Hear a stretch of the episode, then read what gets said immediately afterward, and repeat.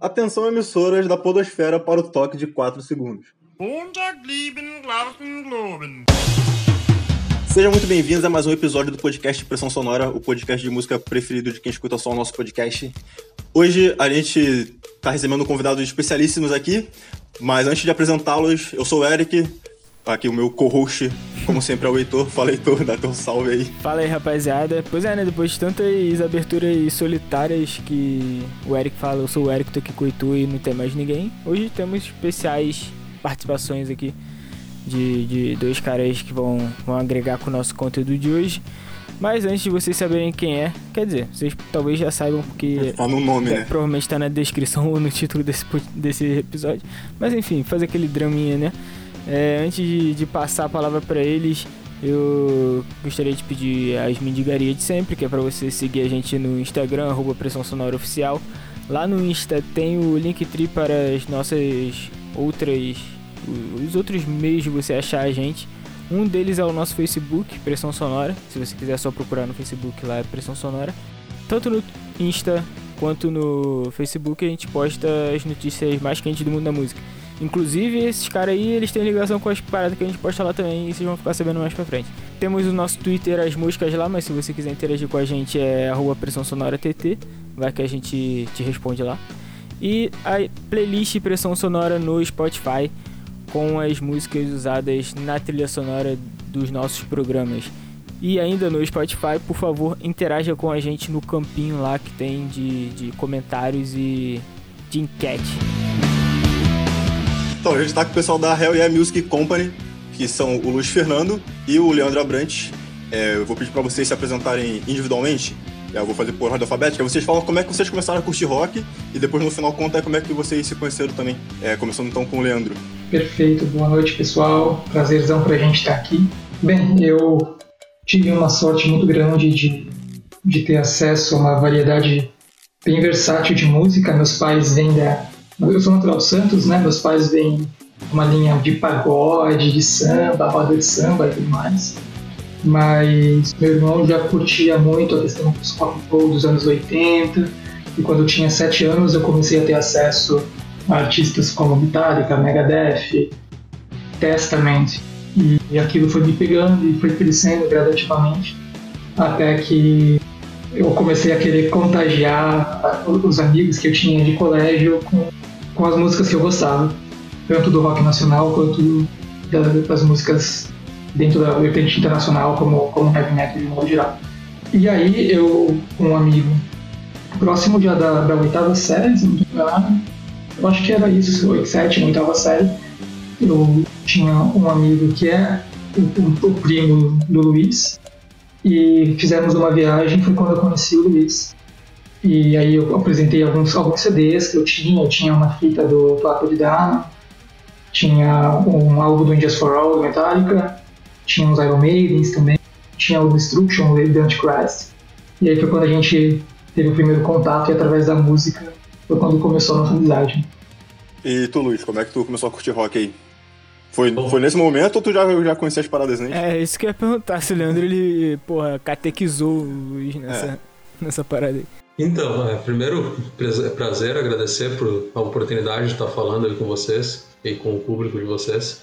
É, como o Leandro falou, nossas histórias se entrelaçam. Eu já conhecia alguma coisa, assim, mas era bem menos voltado pro heavy metal. É, eu era bastante fã de Raimundos nas antigas, assim, quando eu tinha meus 7, 8 anos. Comecei lá pelo Raimundos, escutei alguma outra coisa, assim, que era de um rock mais comercial, que é, naquela época não tinha internet, então o que tocava na rádio é, era o que a gente conseguia escutar. Volta e meia aparecia alguma oportunidade de conhecer uma outra banda. Então o meu mundo era bem limitado ali. E aí quando eu conheci o Leandro, eu acho que nós tínhamos 12, 13 anos, que foi nessa viagem que ele fez para minha casa. Eu estava num período bem difícil, eu tinha sofrido um acidente, eu estava quase seis meses em casa e ele, ele veio me visitar com esse meu primo e trouxe esses álbuns que ele citou é, e no momento que eu ouvi aquele, aquela intro do The Black do Injustice for All, do Metallica, foi já amor à primeira vista ali. Então, teve esse álbum, teve o Summer Far Beyond do Blind Guardian também, é, o Fear of the Dark do Maiden, e o Arise do Sepultura. Foram uma, um kitzinho de CDs que ele me trouxe e eu gravei todos eles em fita cassete na época e durante aquele período que eu fiquei em casa eu gastei aquelas fitinhas ouvindo. E aí toda oportunidade que a gente tinha de se ver depois, de se encontrar, a gente trocava material. Aí eu comecei a levar algumas coisas para ele. Até o meu primeiro CD que eu comprei, é, uma curiosidade, lá na minha cidade é, tinha só uma lojinha de CDs. É, e eu não tinha, como eu falei, não tinha acesso à internet, não tinha como pesquisar por bandas e tudo mais. É, e eu fui na loja e eu comprei pela capa.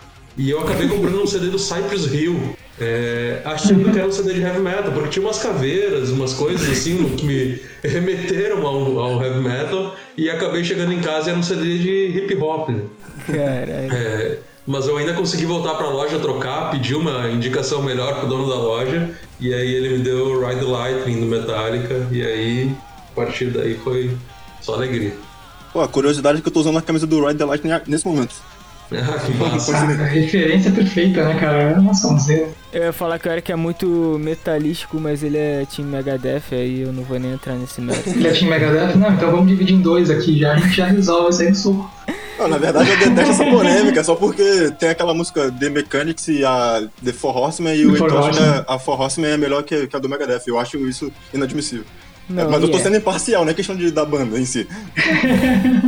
Mas enfim, não é esse o debate agora. Pô, vocês falaram aí sobre não ter muita fonte de, de informação, porque não tinha internet e tal. Tinha MTV lá né, em Florianópolis, porque eu tenho, eu tenho essa dúvida pessoal, assim, porque aqui no eixo Rio-São Paulo, a MTV antigamente era bastante influente, né? E aí geralmente a galera fala muito sobre ter sido iniciado através da MTV. E eu não sei se isso é uma coisa que se aplica pro Brasil inteiro. Tinha onde vocês moravam, ou alguma outra rede de televisão relacionada a isso? Vou começar respondendo essa porque é, eu tava mais no interior ainda. O Leandro morava, o Leandro vem de Santos e morou aqui no litoral de Santa Catarina por bastante tempo. É, então tá mais, mais próximo da capital, de Florianópolis e tudo mais, talvez tivesse mais acesso. Mas eu venho de uma cidade que na época tinha 60 mil habitantes e MTV eu fui ouvir falar quando eu tinha 17, 18. Pô, te falar que eu sou do Rio de Janeiro e aqui a minha situação é meio que essa também. Eu fico, a MTV me influenciou zero, porque eu cresci sem ter noção da existência dela. É, o que, o que pegava pra mim, é, e minimamente ainda, era a Rádio Atlântida, que faz aquele festival, o, o Planeta Sim. Atlântida aqui no Sul. E, e daí é uma rádio mais pop, né? Não é uma rádio de metal, não é uma rádio. O rock que tocava lá, o máximo que tocava era um Charlie Brown, Raimundos. Então se limitava a isso ao, o acesso à, à informação por meio, por rádio, por TV e tudo mais. Rádio, Rádio Atlântida não é aquela que tem o pretinho básico? Isso, essa mesmo. Isso. Temos até hoje. Revelou o grandioso Nego Dia aí pro Brasil inteiro.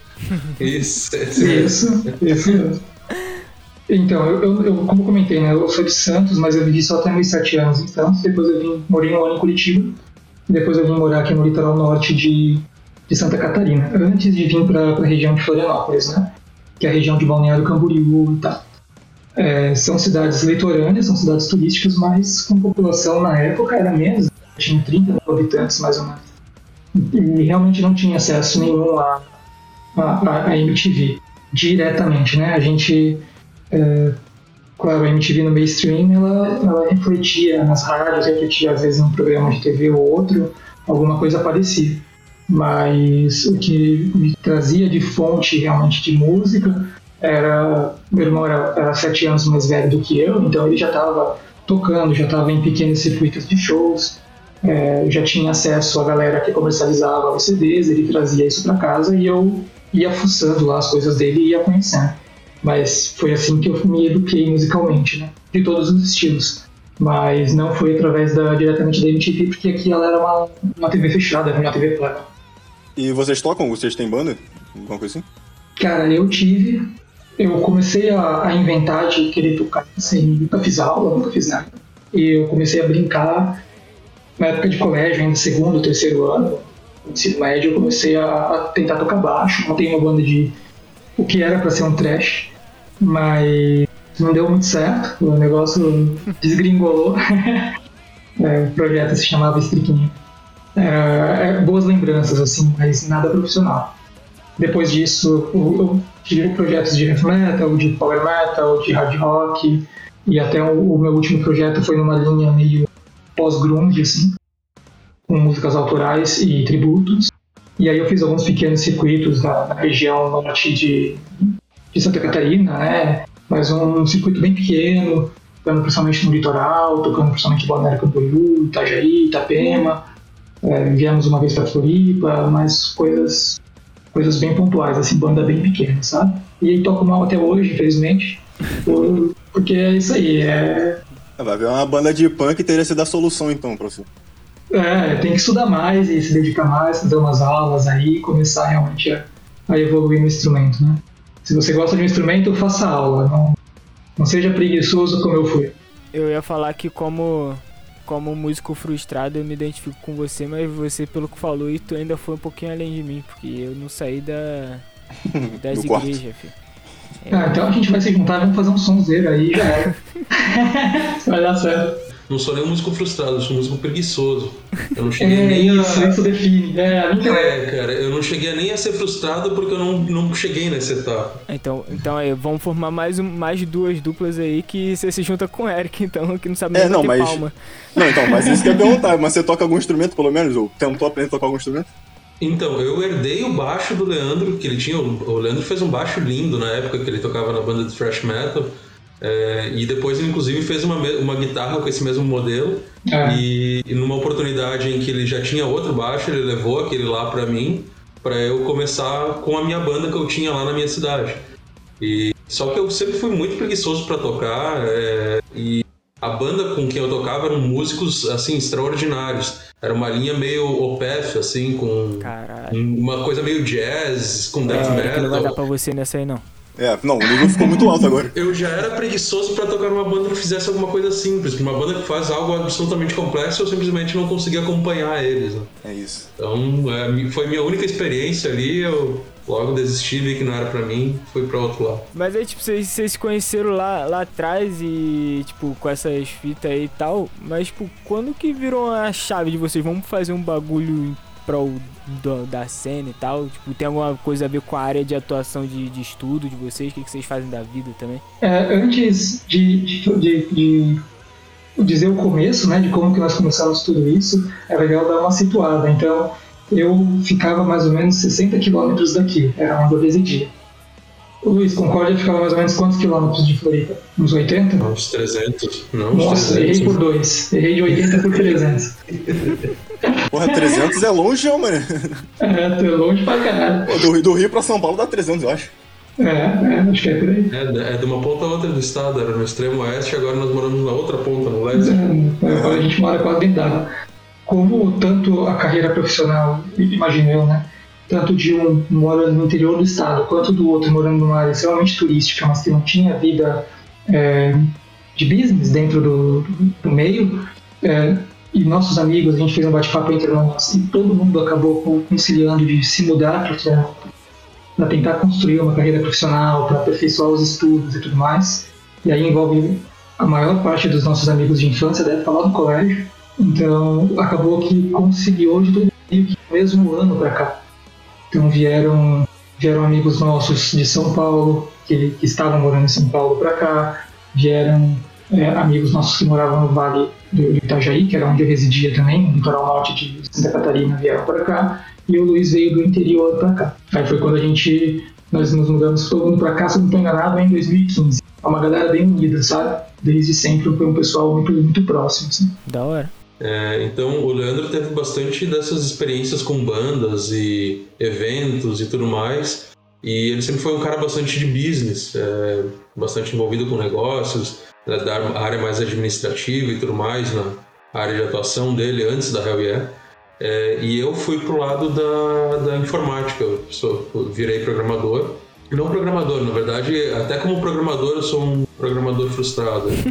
Então eu fiquei é, nessa área aí também, mas eu já escrevo para portais de música é, e faço algumas entrevistas e algumas coisas desse sentido já fazem uns 10 a 15 anos. Logo que o Leandro me apresentou para esse cenário, é, um, uma das, do, das fontes de informação que eu tinha era a revista Road Crew, chegava lá na minha cidade, Então eu me apaixonei por resenhas, por entrevistas e comecei a escrever. Naquela época eu escrevia por carta para alguns, uh, alguns portais ainda, algumas revistas e tudo mais. Depois eu comecei a escrever para o Flash, comecei a escrever para alguns outros sites maiores também para Wikimetal e até para alguns portais de fora. E aí no ano passado, é, no meio da pandemia, é, o Leandro, é, eu convidei o Leandro para fazer uma resenha junto comigo, porque toda resenha que eu ia escrever, eu sempre ia lá no Leandro, oh, me dá um pitaco sobre essa música, é, o que, que você sentiu dessa música aqui? E aí quando eu recebi um convite de uma banda aqui de Santa Catarina mesmo, que é a Ignited, é, eles me pediram, me mandaram um CD deles, pedindo para fazer uma resenha para Wiki Metal.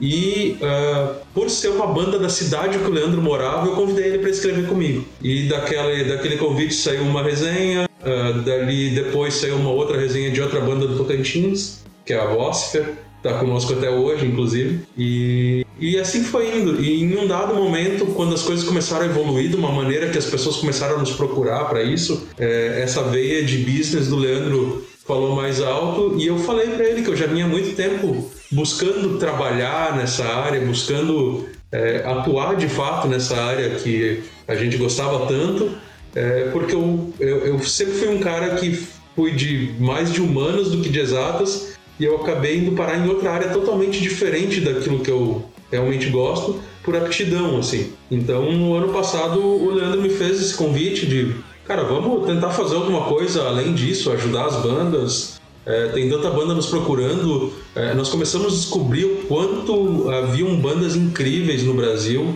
é, fazendo trabalhos, meu, inacreditáveis.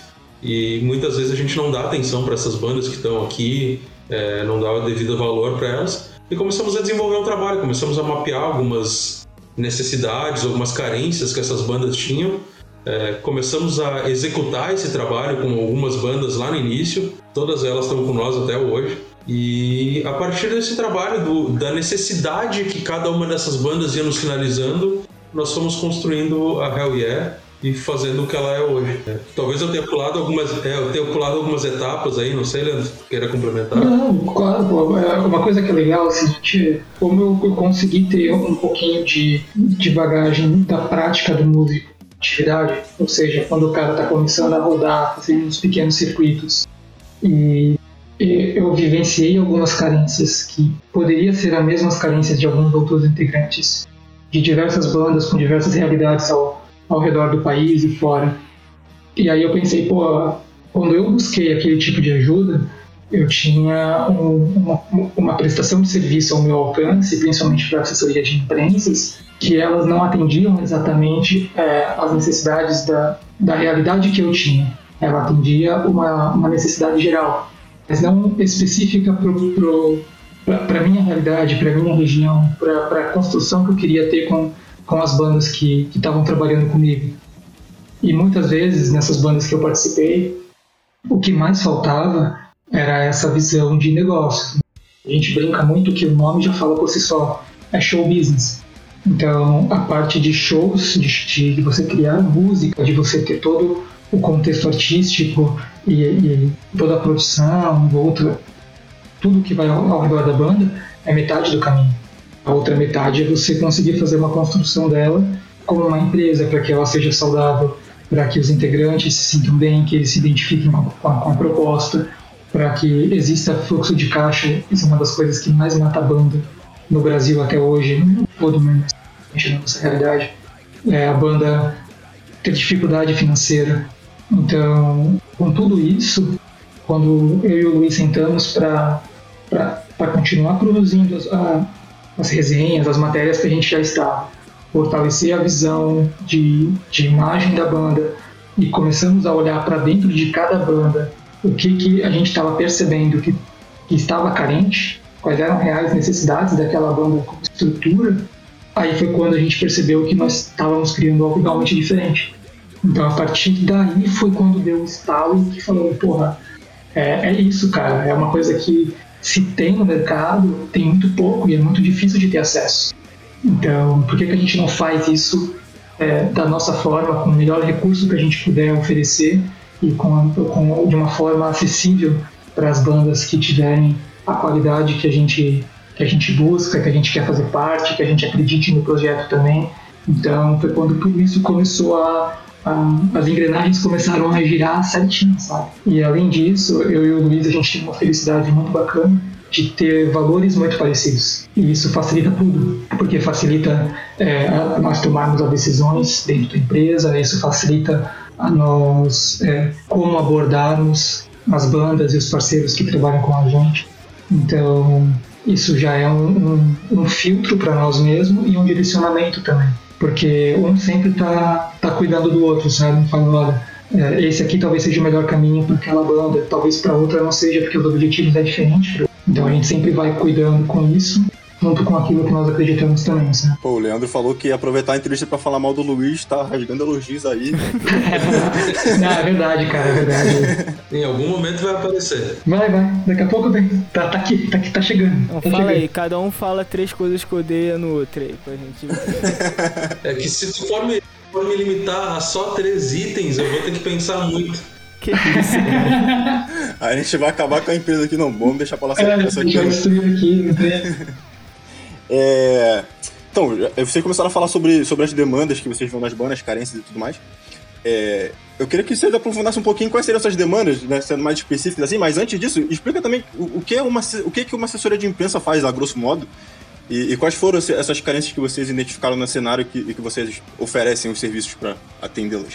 A questão da assessoria em si, o- o serviço da assessoria, é especialmente intermediar o contato do artista, da banda, com os meios de divulgação, com a imprensa em si. Então é fazer ah, o material da banda chegar lá na outra ponta da melhor maneira possível. Então, chegar no YouTube, no canal do YouTube, no jornal, no site, enfim, todas as frentes que a banda queira atingir de imprensa, a gente vai intermediar e fazer chegar da melhor maneira possível. Quando o Leandro falou ali sobre ser a questão da gente se personalizar e, e se adequar ao cenário, ao público, à realidade de cada banda, também faz parte disso, porque hoje a gente observa uma questão, é, não só no metal, mas em tudo que envolve imprensa, que é um trabalho bastante genérico, pasteurizado, assim, onde você pega a, a, a banda tal vai fazer um lançamento de um disco. Você pega essa notícia, redige ela e simplesmente replica ela para todo o mailing, que é a lista de contatos que você tem é, de imprensa. E não é dessa maneira que a gente acredita que deva ser feito e deva ser tratado o trabalho que a banda criou com tanto carinho, com tanto esforço. É, tipo, tá só repassando aquilo roboticamente, né? Como se não. É, E aí- isso gera. Desculpa, Luiz, conclui, desculpa. Pode falar. É, Eu ia comentar que isso é prejudicial, do nosso ponto de vista, para todos, né? Primeiro pro, pro artista, que vai ter uma matéria sendo replicada é, igual, ele não vai ter um, um, um tratamento diferenciado para cada lugar que ele estiver sendo tratado, então isso vai dificultar ele de ser postado em alguns outros lugares, porque o próprio portal, quando muitas vezes for ver essa matéria, vai perceber que ela já está publicada em um, em um portal parceiro, que às vezes os caras até se conhecem também e que é exatamente a mesma matéria. Então, né, isso em algum momento entra em conflito. Isso prejudica os portais por causa disso. E isso é, acaba agindo de uma, de uma forma que você tem como fazer várias roupagens diferentes para poder apresentar a mesma, a mesma matéria. Quando a gente faz um- uma customizada para um portal, você cria relacionamento com o portal, então você aproxima eles você consegue fazer um trabalho que é reconhecido pelo portal, pelo artista e pelo público, porque é algo único. E tudo isso vai fortalecendo é, as parcerias que, que a empresa vai tendo.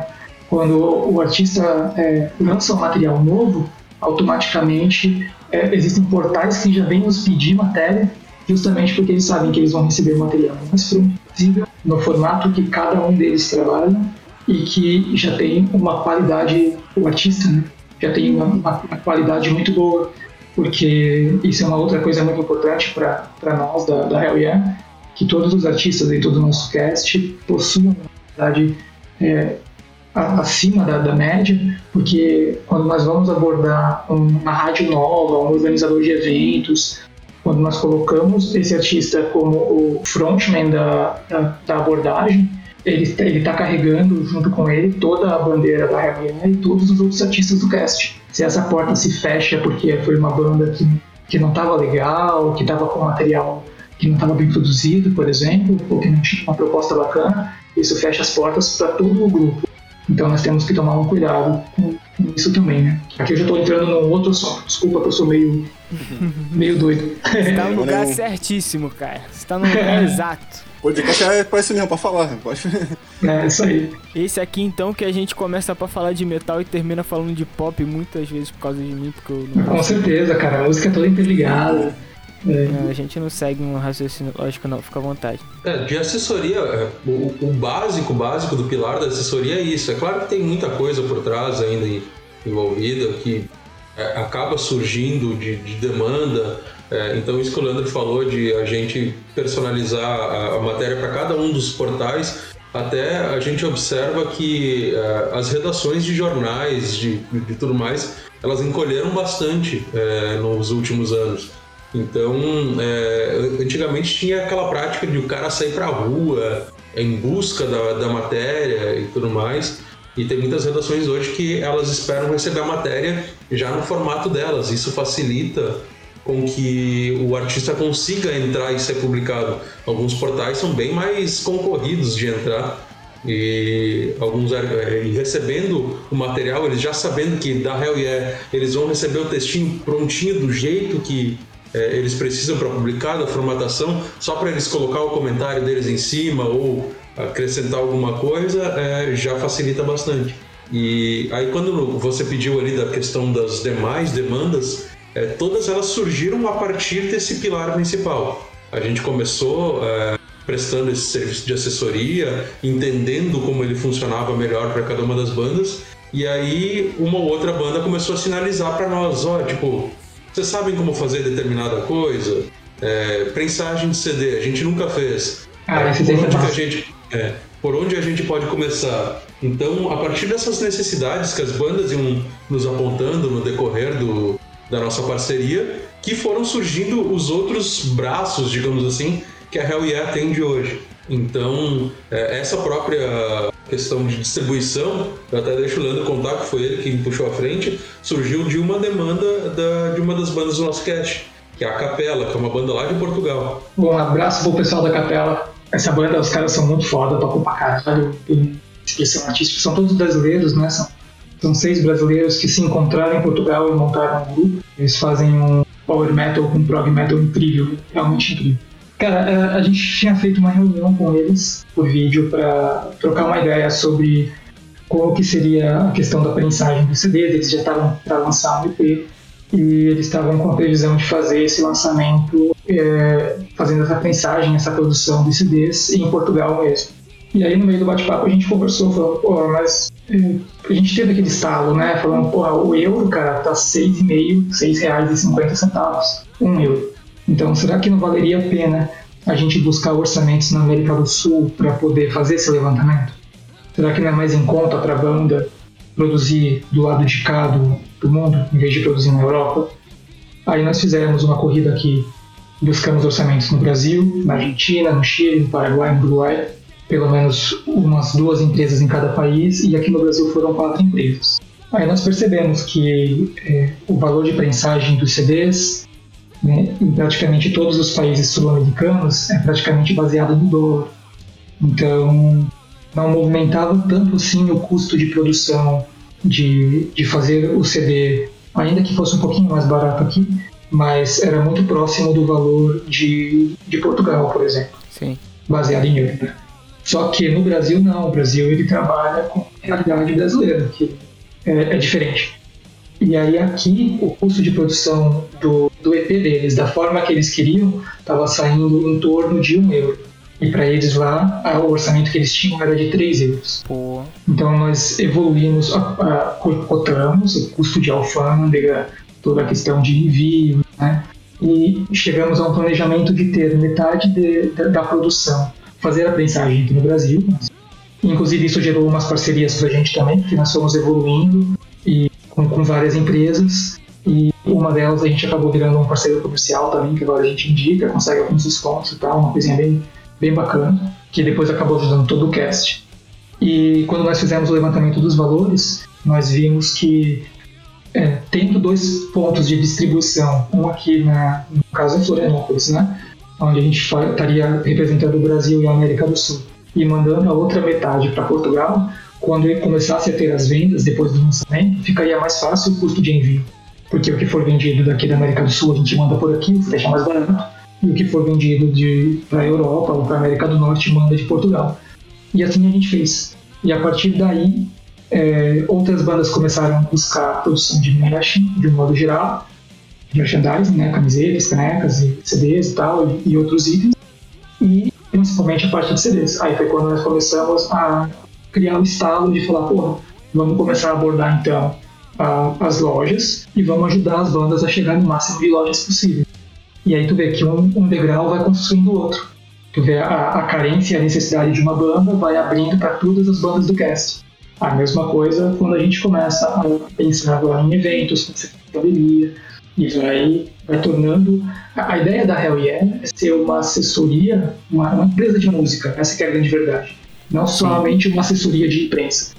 Não exatamente uma produtora, né? Mas como se fosse um. Como se fossem produtores das bandas, tipo, tipo isso, assim. Isso, é, a ideia é que seja o mais abrangente possível. Para que o artista, quando entre no casting da Hell Yeah, que ele se sinta acolhido em todas as dificuldades que ele vai ter que encarar de uma forma ou de outra. Então, nosso objetivo é atender desde a presença desse, desse artista na, nas mídias e, e, e, cuidar da imagem desse artista, que é o papel da imprensa, intermediar esse contato e fazer chegar em outros públicos, né? romper a bolha desse, desse artista, né, do público que ele já tem, chegar em públicos maiores e novos, e também ajudar para ter uma, uma boa orientação de negócios também. Ter, a gente fez muitas amizades, cara. O Luiz comentou sobre o pessoal da, da Vosper, que é uma banda do Tocantins. E quando eles foram produzir em São Paulo, a gente foi até lá e nós é, criamos uma aproximação tão grande com eles, cara, que hoje eu considero os caras realmente amigos nossos de infância, porque transcende a questão do trabalho. Não importa se amanhã eles tenham, se a banda, vamos supor, que passa por alguma dificuldade muito séria e a banda cabe por algum motivo, a amizade com eles vai seguir para sempre é algo que, que, que, que, que só o, o, amor pela música poderia ter feito, sabe? E a nossa ideia é fazer exatamente isso, ter essa, essa, esse vínculo com cada, com cada artista que está no nosso cast e também é, abraçar todas as dificuldades que tiver, que esteja no nosso, no nosso alcance, com os recursos que a gente tem para poder ajudar. E se não tiver, buscar parceiros que consigam entender esse cara e que sejam bons parceiros, que sejam empresas sérias, corretas e que trabalhem certinho para jamais prejudicar, porque existem muitas armadilhas também no, no meio do, do, business como um todo. É até interessante porque assim, é, nesse meio, principalmente no meio do metal, que ainda é, é, tem uma cena muito forte internamente, mas ainda com muitas dificuldades, é, a gente sente que falta, faltam pessoas para interceder pelas bandas. É verdade. Pra, é, até eu ouvi uma frase muito interessante esses tempos, eu não, não sei dizer quem foi, mas eu acho que foi do pessoal do, do portal Subsolo, lá do Michael e tal, que ele dizia que era. Tem muita gente para se apoiar nas bandas e não para apoiar as bandas. Então, é, isso é uma realidade. É, tem bandas que começam um, dois anos e não veem uma perspectiva e abandonam no meio do caminho. Então, ter alguém para interceder por todas as necessidades de uma banda, é claro, tem algumas que estão fora do nosso alcance, é, uhum. é, tem algumas outras que simplesmente não tem o que fazer, mas é, por falta de tentativa não vai ser. É, então a gente se mete realmente, é, se mete no bom sentido, é, a tentar ajudar a banda de todas as maneiras. O Leandro mesmo falou aí, a gente já foi até São Paulo para poder ter a oportunidade de estar em estúdio com a Vosper. É, esses tempos surgiu um convite da Regin War, que é a outra banda do nosso cast aqui de Florianópolis. Ela é metade Florianópolis e metade Brusque, que é uma outra cidade aqui de Santa Catarina. Uhum. E nós fomos para estúdio com eles para gravar um, uma live session de uma música do álbum deles. Então o Leandro filmou tudo com os recursos que ele tem. É, já está no YouTube essa live. Então, é, tudo que tiver ao nosso alcance ajudar as bandas, a gente se propõe a no mínimo tentar. Você falou aí que falta muita gente para dar esse apoio, mas tem, tem outras pessoas além de vocês que, que existem existe um mercado de assessoria no, no underground hoje para ajudar as bandas ou vocês são tipo muito, muito desbravadores nesse mercado de Não, não. Não, o mercado tem é grande, cara. Sim, já existe faz tempo, tem bastante, tem bastante assessorias. Até nós vimos bastante surgirem no meio dessa pandemia, onde a- as bandas viram ainda mais a necessidade de trabalhar a imagem, de estar presente na mídia, quando os shows sumiram, né? Sim, É, sim. então tem algumas assessorias que já estão há bastante tempo, já tem uma estrada, já trabalham com muitas bandas. É, eu acredito que boa parte das bandas hoje tem uma assessoria, pelo menos alguém que dá um apoio nessa parte para a banda, então não é nenhuma novidade. Eu acredito que o formato que a gente trabalha talvez seja mais novidade do que a prestação de serviço em si. Existe muita empresa boa, tá, gente? Nós não somos, nós não, não somos, não estamos inventando a roda, não é isso, tá?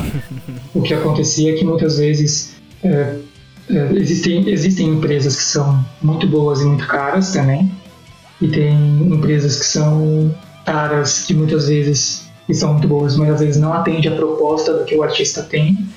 E às vezes o artista não tem como, como saber, porque ele não tem nenhuma referência ele não, não, tá, não conhece ninguém que tenha trabalhado com aquela empresa ou com a outra, e às vezes o cara pode entrar numa empresa achando que é uma coisa e só vai aprender no dia a dia que, Uhum. que a proposta eram diferentes, né? Então, e isso é, é, é muito. É, uma reunião resolveria, só o alinhamento de expectativa, o que, que dá para fazer, o que, que não dá para fazer, como que é feita a construção. Mas a gente percebe que no meio da correria, muitas empresas acabam que pecam um pouquinho nessa, nessa atenção, nesse, nesse carinho aí com, com o artista de um modo geral, né? Mas sem dúvida tem muitas empresas muito boas, cara. Sem dúvida é, o mercado, é, eu acredito, por uma opinião particular, né? Não teria sobrevivido desde do final dos anos 70 até hoje, é, inclusive levando bandas brasileiras para fora e tudo mais, se não fosse por, por, por excelentes profissionais, por, por, por excelentes assessorias, por excelentes managers, por excelentes empresas que, que fazem bookings. Vocês podem perceber o quanto que o mercado brasileiro antes da pandemia cresceu com shows internacionais. É, é por causa de galera competente e, e que doa, que se doa realmente por fazer as coisas acontecer. Então eu acho que o Brasil, cara, é um lugar que tem muito artista fantástico, mas tem muita galera com business fantástico sabe? Eu acho que é um mecanismo todo que vem se desenvolvendo e que tem espaço para todo mundo trabalhar. Uma coisa que às vezes eh, a gente comenta de forma interna é que ainda existe às vezes visões de de, algumas, algumas bandas, às vezes, ou algo parecido, como se fosse um mercado predatório, como se um fosse, eh, se eu não eu perder meu público para você, sabe? Como se o público não pudesse gostar das duas bandas. Como se houvesse uma, uma concorrência, às vezes, por estilos, que também não faz tanto sentido assim, cara. A gente estava brincando no começo do bate-papo, da gravação, sobre Metallica e Megadeth, por exemplo. Eu amo as duas bandas, cara. Eu tenho um carinho especial pelas duas bandas, até pelo. Foi as primeiras bandas que eu conheci, né? Eu acabei conhecendo Metallica e Megadeth antes de Kiss, antes de Iron Maiden e, e tantas outras. Então, eu, sabe, não, não tem por que existir essa. A gente, a gente é contra existir essa briga. É legal na brincadeira, a mesma coisa quando a gente fala sobre futebol, eu também. E eu, o Luiz brincou que eu só gosto de futebol pra encher o saco dele. Não só dele, como de todos os nossos amigos também. Eu sempre sou do contra. O time pode estar perdendo de, de 7 a 1 lá, eu tô torcendo pro, pro, pro time que tá perdendo só pra ficar incomodando os caras. Eu, eu vou pela brincadeira, sabe? Mas desde que seja de uma forma saudável. E e que no fundo todo mundo esteja se apoiando. Acho que esse que é o grande a grande carência hoje. Eu acho que as bandas precisam se apoiar mais e se apoiar verdadeiramente, cara, se apoiar estando presente, curtindo a, o que é feito pelas outras bandas que estão lutando pelo mesmo espaço de cena, ajudando as bandas com, com os contatos que tiverem, seja de eventos, seja de, de, de boas empresas parceiras, sabe? É, e, e todo mundo construindo isso junto, cara. É assim que se cria um movimento, é assim que a gente consegue fazer é, o rompimento da, da, realidade que a gente tem hoje é, e evoluindo gradativamente. A gente até faz uma analogia que é, representa bem isso, que tem algumas pessoas dentro desse, desse mercado, dessa cena, e acreditam que a partir do momento que elas conquistam a fatia do bolo delas, elas não querem dividir com ninguém, sejam artistas, assessorias, produtoras e tudo mais. E a gente tem uma visão de que, meu, quanto maior for esse bolo, tem para todo mundo, sabe? Uhum. Então, é, a gente tem até outras assessorias de imprensa que, teoricamente, nesse mercado seriam concorrentes, que na verdade a gente se conversa, troca material, eles mandam CD das bandas deles para nós, nós fazemos matérias para as bandas deles. É, a gente acredita que tem espaço para todo mundo trabalhar é, e que é, esse apoio entre todo mundo, ao invés de é, se tornar um mercado predatório, é, só tende a, a, ajudar, a beneficiar todo mundo envolvido. Né? Já tem bastante gente pra, de fora, de dentro, para ferrar com a cena. Então, se a gente que tem é, real interesse nessa na cena, no crescimento dela é, e no, no, na valorização dos artistas, se a gente não se ajudar e não olhar para esse mercado como somos todos, estamos todos no mesmo barco, sabe? É, não acredito que a evolução vai ser tão rápida. Então, é, realmente a gente acredita e, e vê verdade em quem tenta fazer pela cena, é, independente do, da maneira que vai, vai fazer, mas que seja de uma maneira verdadeira, sabe? E respeitosa, né? É, é exatamente. É, já que a gente tá falando de gente que ferra a cena, e a gente chegou a falar um pouco sobre isso em um episódio recente que a gente gravou, que é o se você tá na música, o, o, você tá aqui pela paixão, né, digamos assim, e o seu dinheiro é a consequência do seu trabalho pelo seu amor pela música. Eu não sei se vocês pensam exatamente assim, mas a, pelo que vocês já falaram aqui, a motivação inicial de vocês era porque você, vocês gostavam do bagulho e vocês querem que, que isso cresça. E existe alguns abutres que, que fazem o caminho contrário, né? E aí eu queria levantar uma questão para vocês, porque o, o momento que a gente debateu essa, essa questão dos da ética, né, do, do de você deixar de lado o, o amor e começar a tratar como negócio, foi no episódio em que a gente tratou do das bandas da, dos donos da Prevent Senior que pagavam para tocar em festivais, né? Eu queria só levantar uma polêmica aqui, gente. O que, que vocês acham dessa rapaziada que que paga para tocar em festival. Se vocês, em algum momento, vocês acham que, por exemplo, o Barão lá do, do Angra falou que para ele ele tem uma visão de negócio nisso aí. Se em algum momento vocês enxergam isso como uma oportunidade de negócio, em alguma situação extrema ou, ou, de jeito nenhum.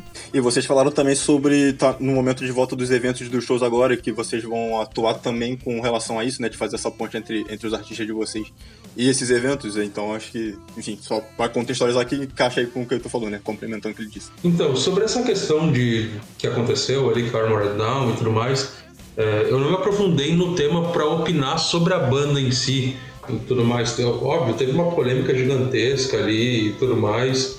E a banda já até encerrou as atividades, então ah, é? isso fala Sabia, não? Sim, sim, sim, isso fala. Sim, sim, sim, sim. É, eles encerraram ali, já anunciaram alguns. Acho que logo que deu a polêmica. É, enfim, é, eu não acredito assim. É, existem situações e situações, tudo tem que ser analisado.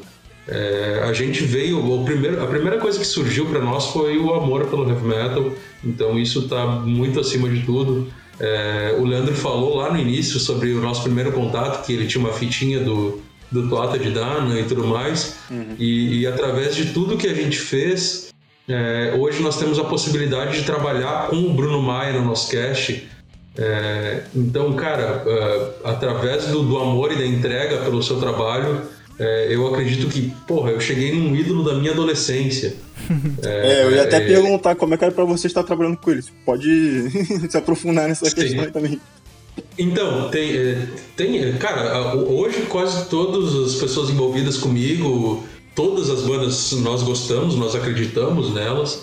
É, são todos meus ídolos hoje, mas tem alguns caras que vêm. Tem o, Vitor Rodrigues, que era do Torture Squad. Meu, eu era doente por Torture Squad na minha adolescência. Hoje o Tribal Screen tá no nosso cast, que é a nova banda dele. É, o André Zaza tocava com o André Matos, tocou lá no início do Angra. Hoje ele tá com o Capela também conosco. É, então é, é, um prazer que é, é inegociável isso para nós. Mas é, essa questão de, de pagar, por exemplo, para to tocar no festival, para abrir para uma banda, é, é um cenário é, que pode ser levado em consideração de acordo com a realidade da banda.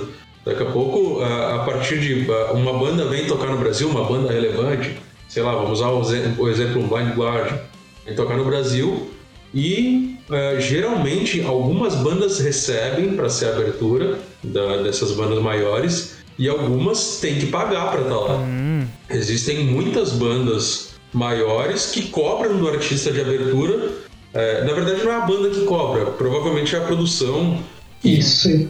que, que vai estar tá cobrando para que o, o artista de abertura possa participar. E aí cabe ao artista, a quem está envolvido com ele, analisar se aquilo ali é um investimento que vale a pena ser feito por causa da visibilidade que você vai estar trazendo para tua banda. Se aquilo ali vai te trazer um retorno.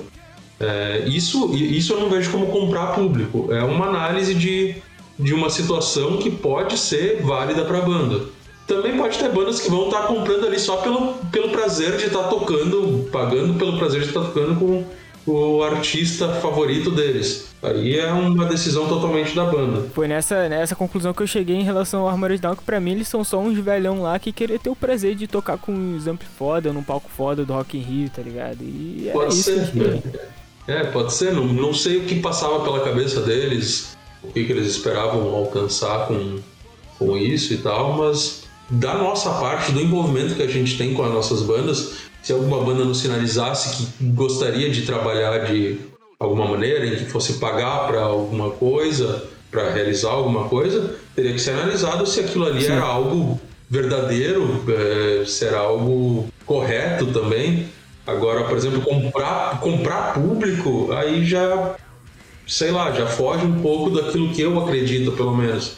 Porque aí tu não vai estar tá trazendo, trazendo algo verdadeiro, orgânico. Você vai estar trabalhando com números só. Ah. É, pode ser que isso é, reflita de alguma maneira é, nos teus resultados lá na frente, mas eu não acredito nisso. Eu acredito numa construção orgânica. Por isso que eu acho que o, o, artista em si, ele, ele pode aproveitar a nossa oportunidade, mas isso partindo de um produtor, eu acho meio errado, sabe? Porque você perde esse lance da, da espontaneidade e você fala, pô, essa banda aqui encaixa perfeitamente com o show principal. Mas eu vou botar esse cara aqui que pagaram o que eu queria, sabe? Eu acho meio, meio. Mas o artista realmente, se ele analisar a, oportunidade, eu acho que não tem nada de errado com isso. Eu acho que vale levar em conta quando, quando surge uma situação como essa, e abrir uma banda grande, por, é porque na, na, maior parte das vezes é, esse espaço é pago né, pela banda. Então, o produtor do evento está organizando o, o, evento, ele tem um custo de, de toda a organização, tem todo o valor que ele colocou na frente, ele tem que arcar com as hospedagens, com alimentação, a galera que está envolvida, de toda a equipe, geralmente as equipes são grandes.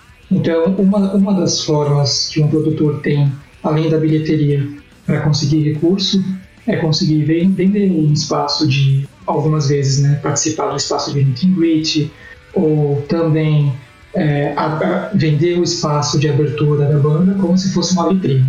Então, assim, a banda de abertura, para vou chamar o Metallica aqui, a banda que vai abrir pro Metallica vai ter uma vitrine com 40 mil fãs do Metallica, que quem sabe ele se identifique e tudo mais. É, a, a, a, minha opinião sobre isso, de uma de um modo mais específico mesmo falando, é que se for da estratégia da banda, se isso já tivesse sido desenhado pela estratégia da banda, que participa da equipe da banda, não só a banda por si só, né? Todos os braços que existem na banda, e isso for uma campanha de imagem da banda para fortalecer ela e tudo mais, beleza, pode ser que seja viável em algum momento. Do contrário, se a banda só está pagando para estar tá presente no show, e ela não tem um planejamento estruturado, por mais que, que seja um sonho abrir para uma planta tão grande quanto, quanto, quanto seria nesse exemplo Metallica, é, é, é, algo que vai prejudicar a própria saúde da banda a longo prazo, entende? Se ela fizer isso uma, duas, três vezes, os valores são porra, ela deixou de produzir um ou dois discos. Então, sabe, ela deixou de divulgar muito a imagem dela. Então tem que levar muito em consideração. Eu entendo o ponto de vista de que quando você está organizando um evento, você deu o exemplo do, do Paulo Barão, né?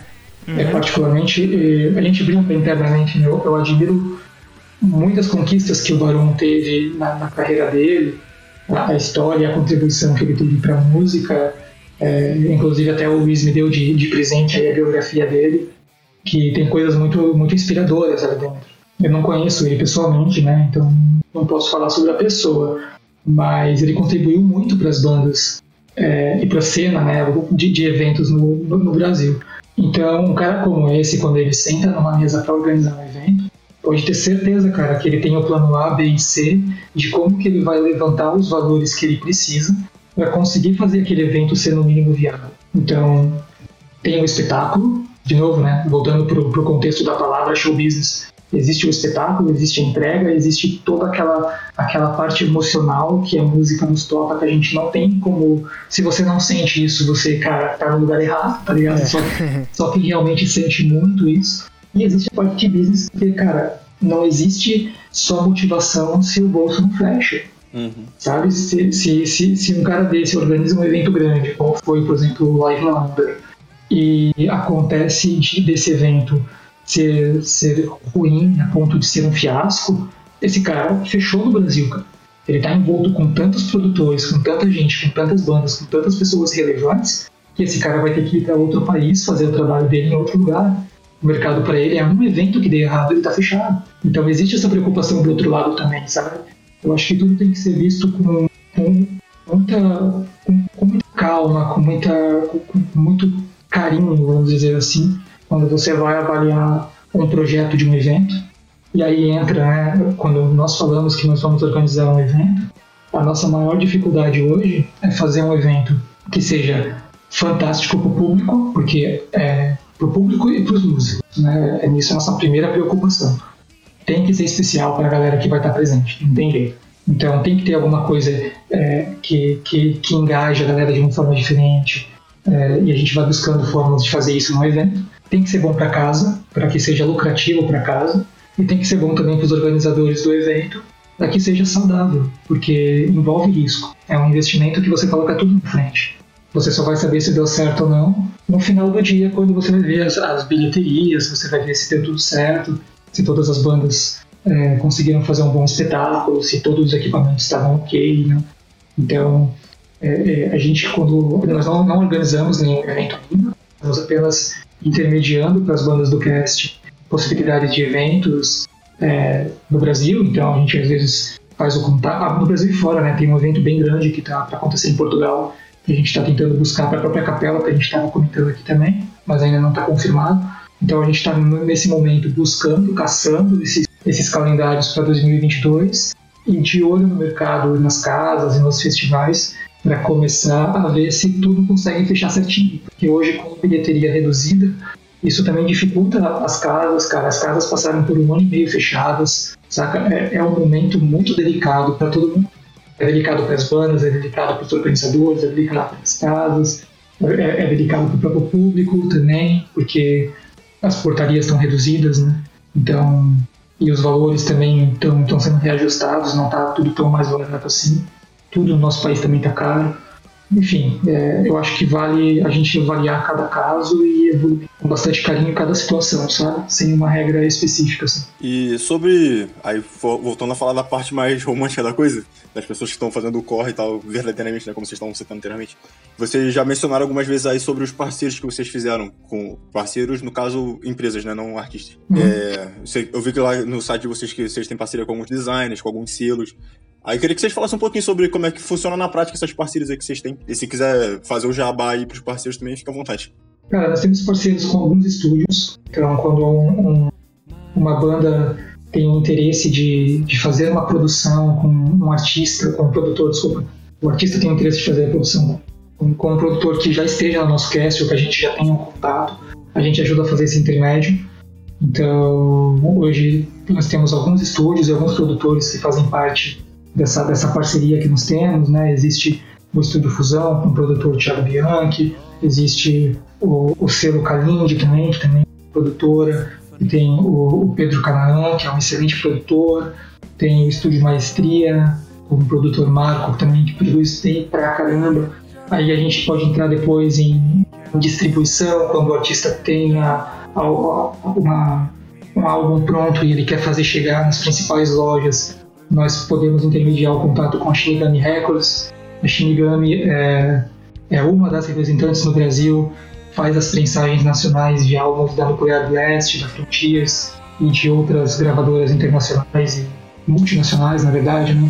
Então eles são gigantescos aqui no Brasil. Uhum. Nós temos parcerias, e tudo isso, o que, é a parceria na, na, de fato, é, é descontos financeiros, cara. Então, ou intermediar o contato que às vezes o artista por si só teria que buscar e, e perder muito tempo para conseguir chegar até esses caras, sabe? Então, por exemplo, para entrar numa distribuidora, às vezes você tem um pouco de resistência, às vezes não é tão fácil.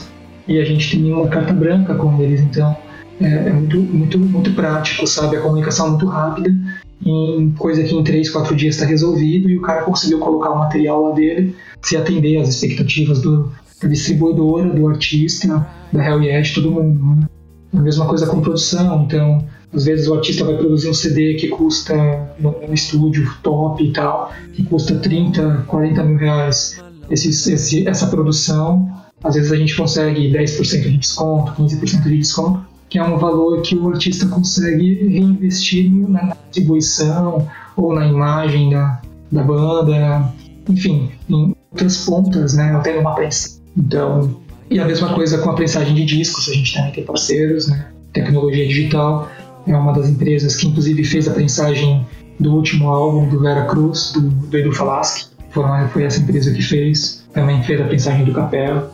Então, é isso, sabe? E não só esses parceiros. A gente tem uma preocupação especial, cara, em ter designers, em ter desenhistas. Tem o Carlos Fides, que é um dos principais desenhistas e, e artistas gráficos, né, do, do Brasil, assim como o João Duarte também, que inclusive trabalha com, com bastante parceria com a Rude Crew, fez todos os, os flyers de, de, eventos dele.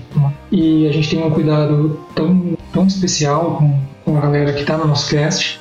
Nós temos até uma psicanalista que, que trabalha em parceria conosco para dar suporte psicológico, emocional, por caso em algum momento alguém sinta necessidade, é, queira realmente ter um, um espaço que se sinta seguro, que se sinta acolhido para estar tá conversando é o Momento Blue com, com, com a Bianca, né? A Bianca Marinho ela é uma, uma profissional de ponta aí que eu recomendo. Quem não conhece, procura na, no Instagram ali, Momento Blue, que um Momento Blue, que vale muito a pena, sabe? E fala, e fala que, que ouviu por aqui e dá o nome dos malucos. Isso aí, isso aí. Que ela vai dar mais 10% de desconto. aí então vamos ver, aí agora eu te virar. Ainda bem que não foi a gente que falou nada disso. Mas esse lance aí eu achei interessantíssimo, assim, é, sobre o que vocês tinham falado sobre pessoas, faltam pessoas pra dar apoio às bandas. Esse tipo aí de apoio psicológico, eu não sei se é uma coisa que rola muito na cena, então eu achei um diferencial bem maneiro, assim, da parte de vocês. Cara, isso é uma coisa que tem é, até existe ainda muito, muito tabu para bater em qualquer lugar. Né? E dentro do, do heavy metal, dentro do, do trabalho artístico, onde o músico se expõe tanto, cara às vezes é tão visceral com os sentimentos que ele tem para transmitir o que ele realmente acredita numa música ou as experiências difíceis que esse cara viveu. É, sente o quanto muitas vezes as pessoas estão machucadas e que precisaria de um pouco de, de acolhimento. Então, é, nós temos esse carinho, nós temos essa visão, sabe? Se por acaso é, fechar toda. Se alguém né, estiver realmente precisando de, um, de, de alguém para conversar, de trocar uma ideia, né? De, de, de, conseguir evoluir os assuntos internos de cada um e a Bianca não der o desconto, a Hell Yeah paga os 10% de desconto. isso. Mas aí tá jogando a responsabilidade Pros primeiros três aí, a Hell Yeah paga os 10% de desconto se por acaso a Bianca não, não puder. É o cupom, o cupom hashtag pressão sonora. É isso aí. Yeah. Ah, só, só falar lá, pressão sonora Hell Yeah. só falar ali com, com, com o ticket que com certeza a Bianca é sensacional, ela vai conseguir atender cada caso sim. Da mesma forma que a gente customiza o nosso trabalho de uma forma é, especial para cada, cada artista, eu tenho certeza que os parceiros que estão é, envoltos conosco também vão fazer isso. E se tratando de um tema tão delicado quanto esse, tenho certeza que, que a Bianca vai fazer diferente de forma Sim, a gente toma cuidado também de associar com parceiros que tenham valores parecidos com os nossos, né? Senão daqui a pouco a gente vai estar tá é, vinculando não só o nosso nome, né, mas de todas as bandas que a gente representa a alguém que eles talvez não acreditem. Então daqui a pouco uh, a gente se associa a alguém que tem um pensamento ou um valor totalmente diferente do nosso ou das bandas que estão conosco. É, é os caras da Hell Yeah, as bandas da Hell Yeah que, que, que estão né? queimando, é, é. estão todas vinculadas. Então a gente tem esse cuidado. É claro que dentro do, do, dos bastidores, digamos assim, existem pessoas que já tiveram alguma experiência com algum dos parceiros que a gente tem, seja um, às vezes pode ter sido um selo, uma produtora, uma gravadora, alguma empresa e pode não ter gostado. Mas isso é experiência individual de, de, de cada pessoa que trabalhou. É, o que a gente toma muito cuidado é para não, não rotular é, o, o, nosso trabalho de uma forma ao, a experiência que um cara uma vez teve com alguém, sabe? É. é. é da mesma forma que existem pessoas que gostam de uma banda e que pessoas que não gostam, é, eu acho que é válido todo mundo ouvir o som para tirar a conclusão. Então, às vezes é, é, é muito injusto é, as línguas quando estão, às vezes, por, por, por, por trás da cortina, vou dizer, vou dizer assim, sabe? Então, às vezes, alguém teve uma experiência ruim, falou algo de outra pessoa, e aí alguém está levando isso como uma verdade e às vezes pode não ser. Então, é válido sempre trocar uma ideia, sempre tentar fazer um contato, sempre tentar conhecer. Por isso que é, a gente valoriza muito quando a gente aborda uma banda ou mesmo um parceiro, é esse tipo de bate-papo, cara. É nesse bate-papo que a gente vai sentir as pessoas, vai poder ver se você se identifica com as pessoas ou não, para saber se dá para construir um trabalho junto, sabe? E até saindo um pouco do assunto da pergunta, mas linkando com o que o Leandro falou, é, mesmo que um, é, uma pessoa não goste do som de uma banda, é, eu não vejo necessidade de, de queimar uma banda Uhum. É, a partir do trabalho que ela realiza. Eu tenho visto, por exemplo, até de, de, de grandes nomes, o, o, Keith Richards queimando o som do Black Sabbath publicamente, é, falando que o, é, não acredita, que é uma besteira o som. E eu não vejo essa necessidade de você não gosta de algo e você queima o trabalho da outra pessoa. São colegas de profissão, no final das contas. E todo mundo que ou chegou ou está tentando chegar em algum lugar sabe por onde passou e tudo que teve que fazer para chegar lá ou o que está fazendo para chegar lá, não há necessidade de queimar o trabalho de um, de um colega, é, sabendo que ele pode estar tá passando pelas mesmas dificuldades. Então já tem bastante gente para, principalmente de fora, é, queimar e atrapalhar o crescimento das bandas. Então internamente a gente acredita nesse respeito e a gente até promove ele dentro do nosso cast que é onde está o nosso alcance, que são pessoas que trocam diariamente informações e tem trocas diárias conosco e nos escutam também. A parte do respeito acho que começou desde sempre, né? Acho que vem da, da, da nossa educação e, e foi um dos pilares da, da, nossa amizade. Mas quando a gente começou, antes de criar a a fazer as resenhas, uma das coisas que nós conversamos, inclusive quando o Luiz me, me pediu, né, pra, se eu gostaria de participar da resenha e eu topei na hora, da, da Ignited, e uma das primeiras coisas que a gente conversou foi, cara, sempre respeitar a obra do artista. Então, de novo, né, às vezes, né, porque você achou que alguma coisa deveria ser diferente, cara, aquilo é a tua opinião, não é uma regra geral e absoluta, não todo mundo pensaria da mesma forma. Então, sempre valorizando o que tem de positivo, o que tem que pode ser melhorado, sinaliza também, tem que ser honesto, não estamos pedindo para passar pano, não é nada disso. Mas existem formas de abordar, sabe? Mesmo dentro da Hell Yeah, quando a gente tem alguma, algum ponto de vista que, que eu fui por um lado, que o Luiz foi por outro, qualquer situação que, que, que pode gerar alguma divergência de opinião, a gente sempre senta e fala, porra, é, o que, que é mais saudável para a Hell Yeah? Não o que eu acho ou o que você acha, o que, que é saudável para a Hell Yeah? O que, que a gente está considerando das suas opiniões, das minhas, sabe? É, é, qual é o melhor caminho para a gente conseguir é, resolver esse tipo de situação? É, é, eu acho que o caminho é por aí, sabe? É, existe muita acusação, todas as profissões têm, têm gente ruim, cara. Do, do político ao, ao corpo de bombeiros, né? Então eu acho que é, o que a gente tem que tomar cuidado é, principalmente como artista, é sempre respeitar a obra do cara.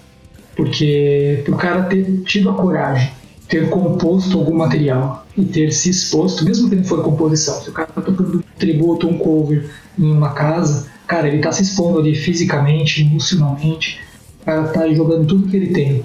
Então, eu acho que ninguém tem o direito de, de pisar em ninguém. Com certeza, aí, recado importante. É, voltando. Bonito. Fala aí.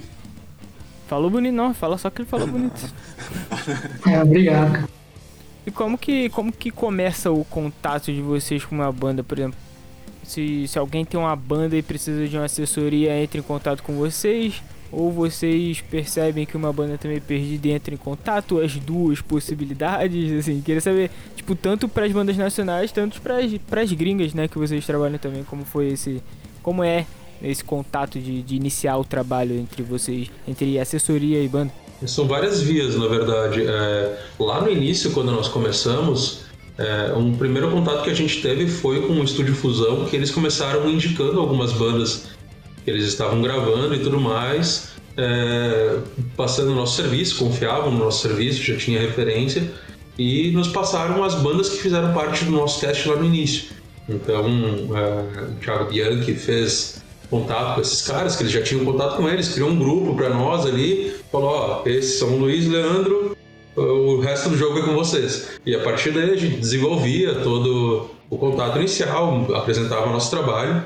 Depois disso, é, foram surgindo outras vias e com o nosso aprendizado também a gente foi estabelecendo novos critérios e tudo mais para fazer esses contatos. Então, algumas bandas chegaram até nós por indicação, algumas bandas viram matérias de outras bandas, se interessaram e vieram até nós procurar o nosso trabalho. E aí essas bandas que nos procuram, o que a gente faz? A gente sempre escuta o som delas primeiro, apresenta o nosso trabalho e tudo mais, mas a gente sempre tenta fazer esse filtro de é, manter um, um, uma qualidade, algo que a gente acredita realmente, é, porque não adianta eu trabalhar com uma banda, não, não é nem questão de, de ser boa ou não, é, isso não é nós que vamos poder dizer de uma banda ou não, mas da gente gostar e achar que eles têm um nível de qualidade é, dentro do que a gente acredita que seja válido trabalhar. Então a gente cria um, faz uma pré-seleção, escuta o álbum e ó, a gente consegue trabalhar com esses caras aqui. Dá para trabalhar transmitindo uma verdade que a gente sente através da música deles. Então esse é o filtro que a gente faz tanto para quem a gente vai entrar em contato quanto para quem entra em contato conosco. E a outra forma é nós escutando, é, nós estamos o tempo todo escutando, trocando bandas, ouvindo falar sobre bandas e as que nos chamam mais atenção, a gente em geral vai consultar se ela já tem uma assessoria, se como que está sendo desenvolvido o trabalho dela e entrar em contato. Às vezes não tem como saber se ela tem assessoria ou não. A gente entra em contato, se apresenta, é, coloca nosso serviço à disposição e isso evolui de uma maneira ou de outra para um bate-papo, para uma chamada de vídeo, para uma conversa como essa que nós estamos fazendo aqui, para conhecer a realidade da banda, para que eles conheçam o nosso trabalho. Então, é, em geral, é dessa maneira que acontece.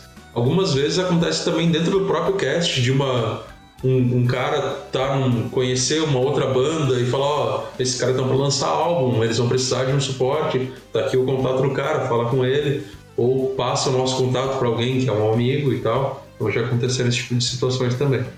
Inclusive, existem, existem muitos músicos que têm mais do que um projeto também, que tem mais do que uma banda.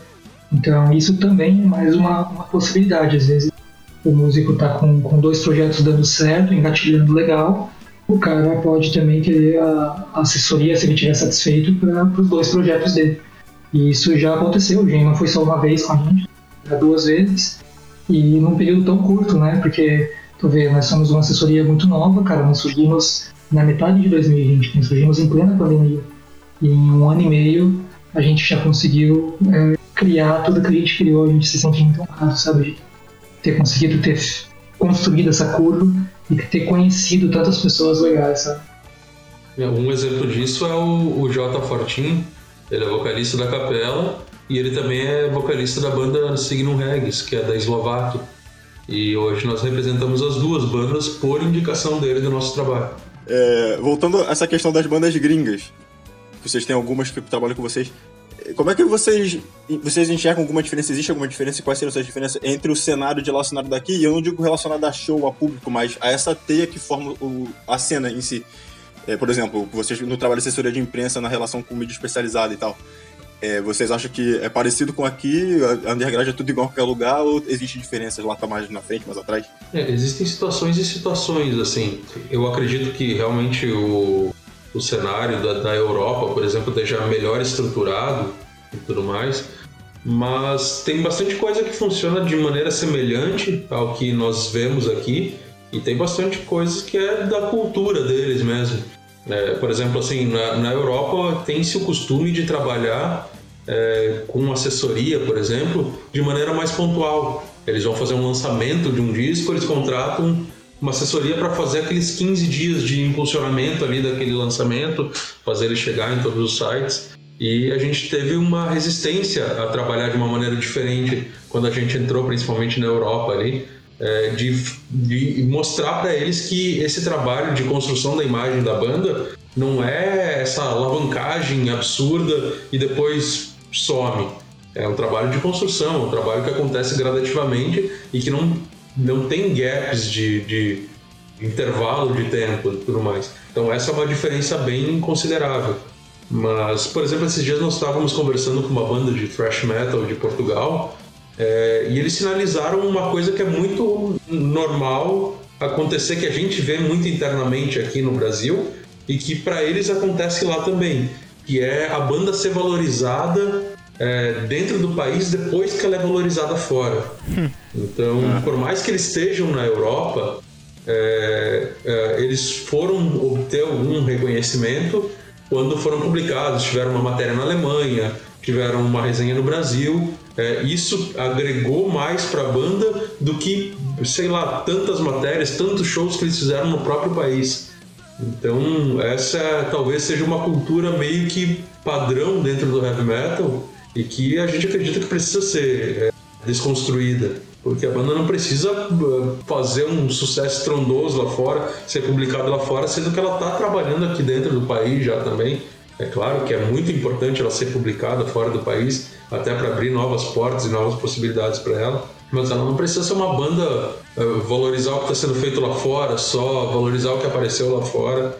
É, aqui no Brasil isso parece muito ser, muito recorrente até pelo assim, no metal, né? Tem muita banda de, de trash mesmo que que é idolatrada lá fora e que aqui toca pra, pro nicho é. mesmo, que ninguém conhece. E eu consigo fazer uma relação até com esse, com esse caso de Portugal que você tá falando, porque da gente mesmo aqui do Brasil consumindo bandas de fora, é, poucas bandas portuguesas são bastante reconhecidas no Brasil, né? De outros países da Europa, a galera conhece muito mais do que de Portugal, realmente. É, um exemplo que a gente pode dar, inclusive dentro do Brasil, foi uma das bandas no nosso cast que faz uma correria bem, bem insana é, o Luiz fez um, um, um trabalho puta, muito foda e conseguiu colocar a banda na Globo, cara, no horário de meio-dia da Globo. Caralho. E os caras tocaram, inclusive, foi bem massa, foi bem massa.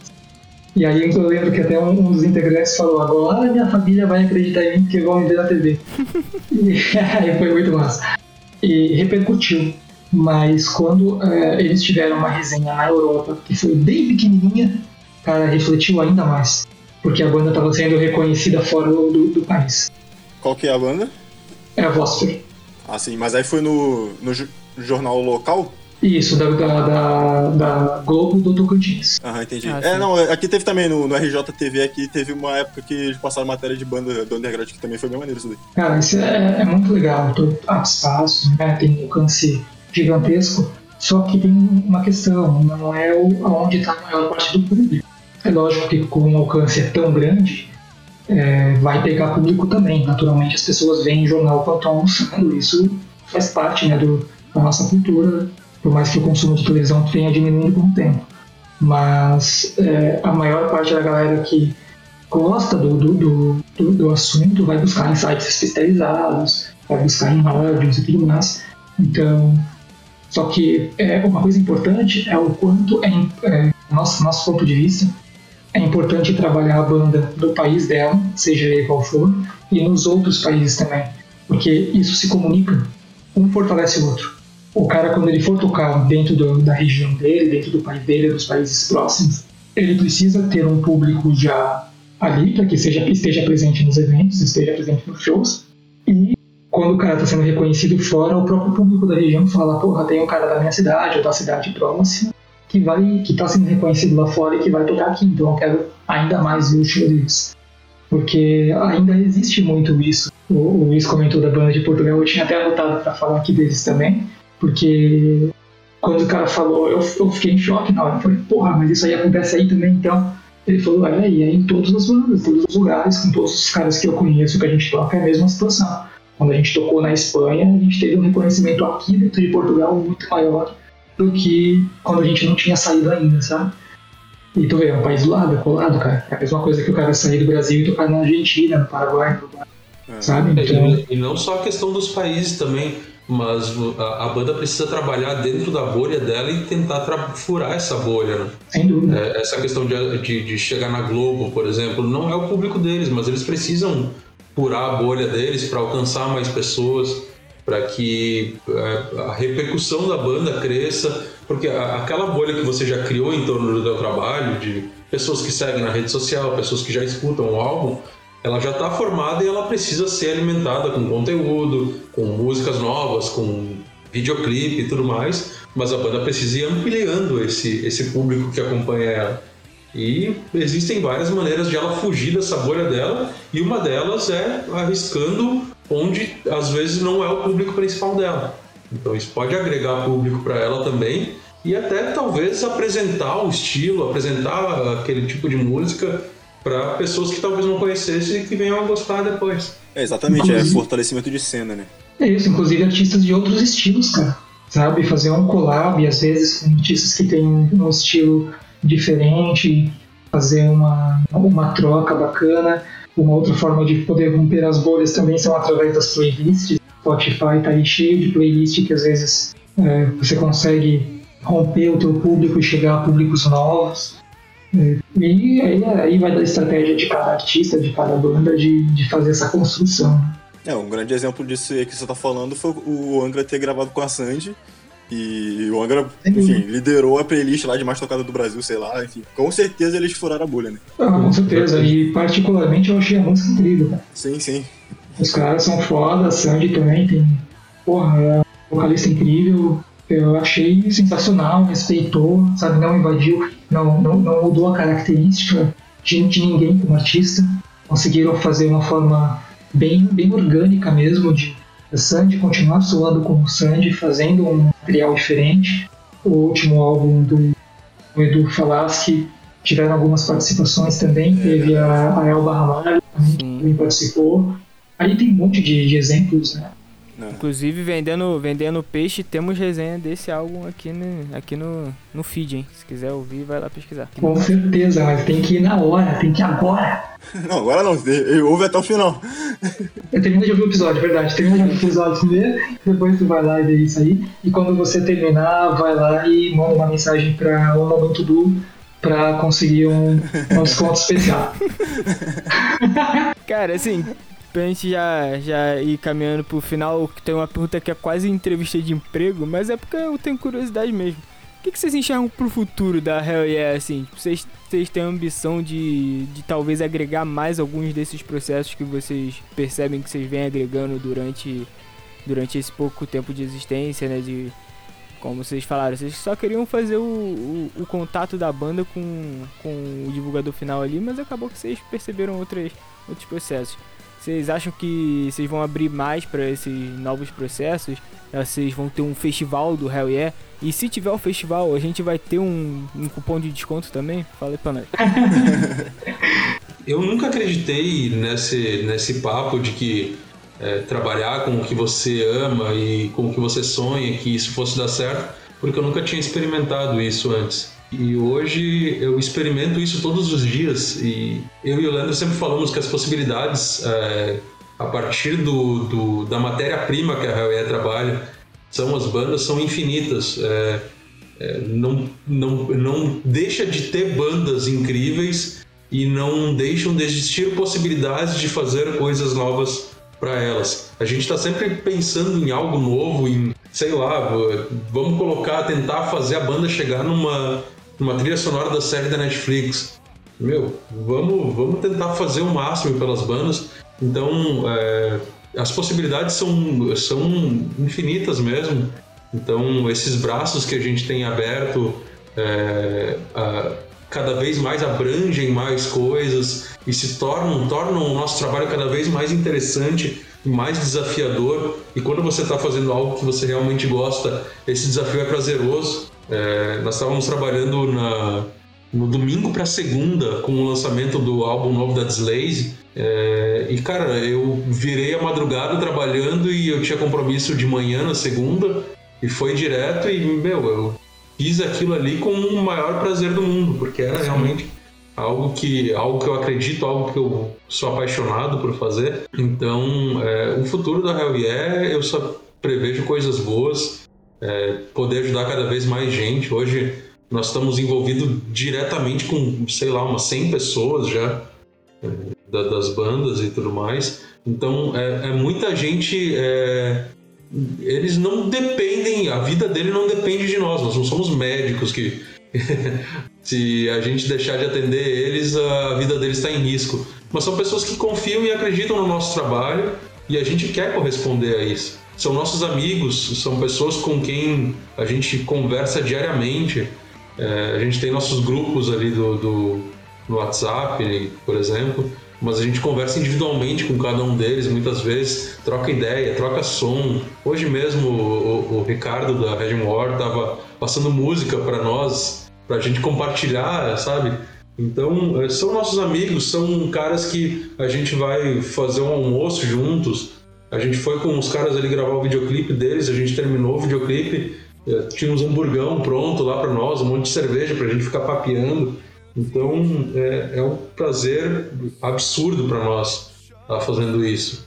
É, hoje eu divido ainda as minhas atividades com uma outra ocupação, é, que vem de antes disso, mas tudo já está se encaminhando para é, início do ano que vem, talvez é, eu tá totalmente focado na Hell Yeah, o Leandro hoje já está totalmente focado na Hell Yeah, e cara, a gente vê que cada dia mais ampliam as possibilidades Quanto mais a gente se dedica a Hell Yeah, mais coisas acontecem, mais bandas incríveis se aproximam, é, mais parceiros incríveis se aproximam. Então é tudo tem sido uma bola de neve positiva assim, absurdo. É, não entendam mal, gente, é, é muito trabalho, tá? A gente trabalha bastante mesmo. Nós não poupamos energia em nada que a gente está se propondo a fazer, sabe? A gente doa realmente ao máximo da forma mais visceral possível a partir do momento que a gente está tratando com, com arte, cara, com artistas, é lógico, né? O, Luiz é o principal criador de conteúdo dentro da Real Então, ele que é, ele que é o artista dentro da, Real É o cara que produz os textos tão incríveis, as artes tão lindas que, que tornam todo o nosso material é, com a qualidade que tem, com o selo que a gente tem de qualidade hoje. Né? Mas eu cuido um pouco mais da parte de business onde eu preciso fazer os números baterem, consigo é, desenvolver caminhos para que a gente consiga continuar crescendo, estar mais saudável e conseguir é, ampliar nossos braços para conseguir ter bandas melhores, maiores e fazer as bandas que estão hoje num nível se tornar em outro e tudo isso vai construindo junto. Então, o que a gente aprendeu muito com isso, além do que nós falamos ali de respeito e, de valorização, é essa construção, sabe? essa aproximação de forma verdadeira. Enquanto isso existir, a gente consegue ter uma experiência diferenciada. Falando de, de, de experiência como, como se só, vocês comentaram sobre a questão do, do Hell Yeah Fest. É, isso já é uma, uma coisa que a gente já conversa há bastante tempo. Opa. E nós queremos, queremos fazer sim o Hell Yeah Music Fest para fazer um festival, de preferência como os que tem aqui em Santa Catarina, que são, são outdoor, quem sabe fazer um de três dias. Seria assim, seriam sonhos, né? É, nós não temos isso ainda mapeado para construir hoje, mas quando nós formos fazer esse evento, ele tem que ser constituído de uma forma que, lógico, né, que os números façam com que o evento seja viável. Isso para qualquer organizador de evento é fundamental, mas principalmente quero que eles causem uma experiência diferenciada nas pessoas. Que as pessoas, quando elas forem embora do evento, quando elas acordarem no dia seguinte, elas percebam que elas tiveram uma vivência de algo que elas vão lembrar durante muitos anos, não para a vida toda.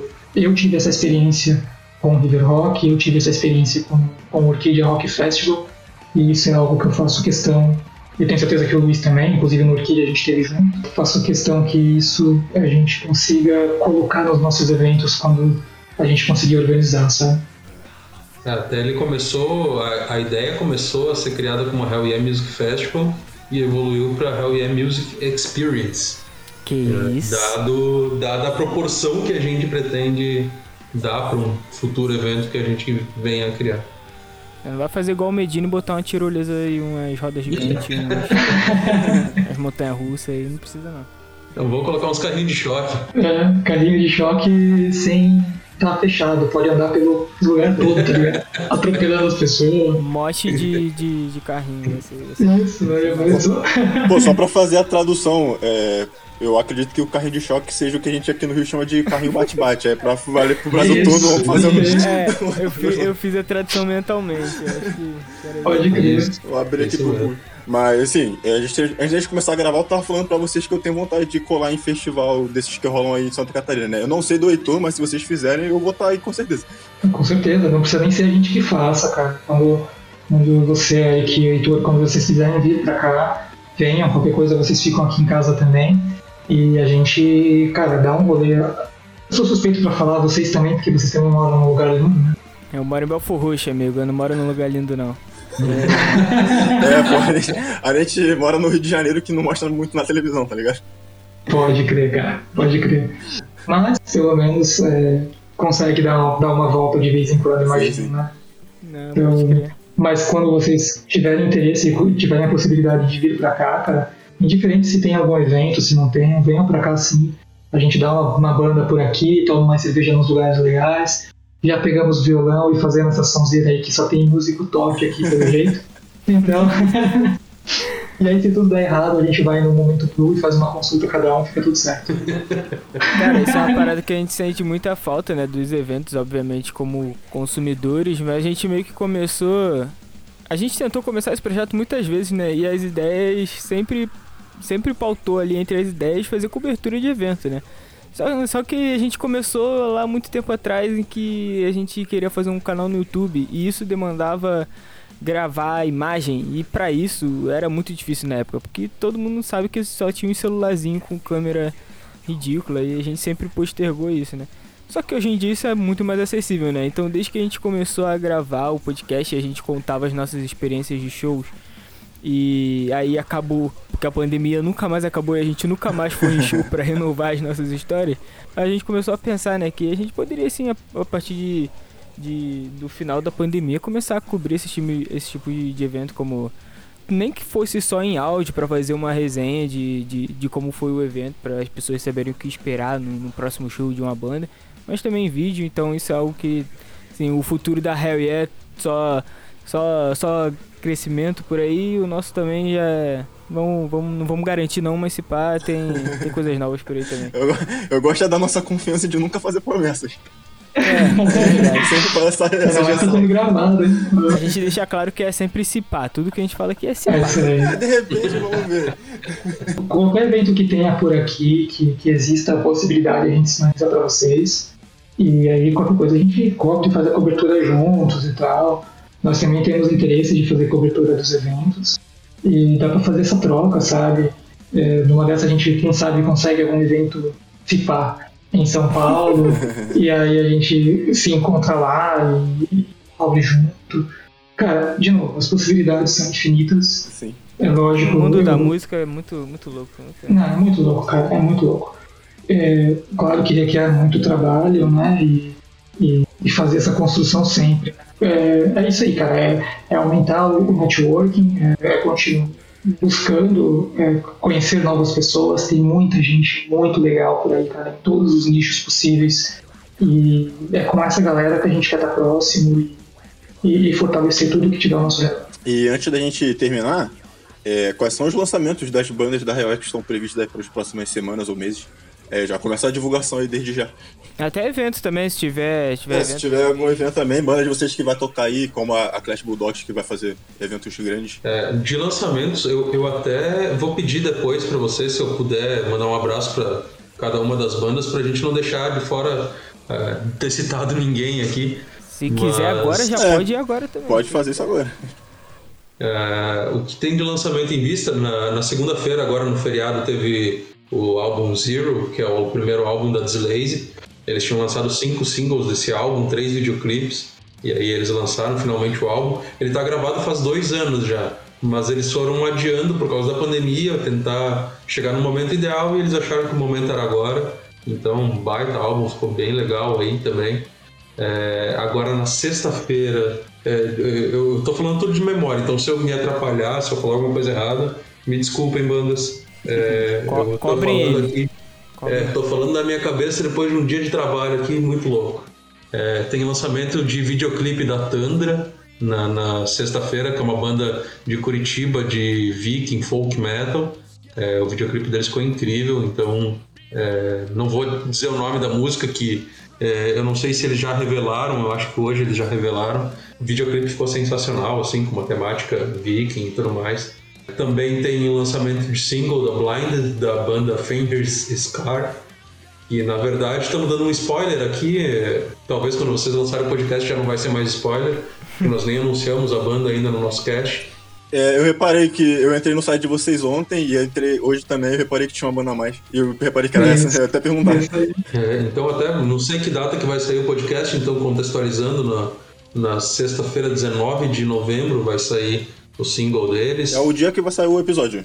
Então, você que está escutando o podcast aí já vai lá e escuta o som dos caras. E também na terça-feira, dia 23, tem lançamento da The Sear, que é uma banda aí de São Paulo, aí de São Paulo, não de São Paulo. Eles vão lançar um single novo, é, Napo, e vai sair com videoclipe também, uma banda muito incrível, entrou recentemente conosco.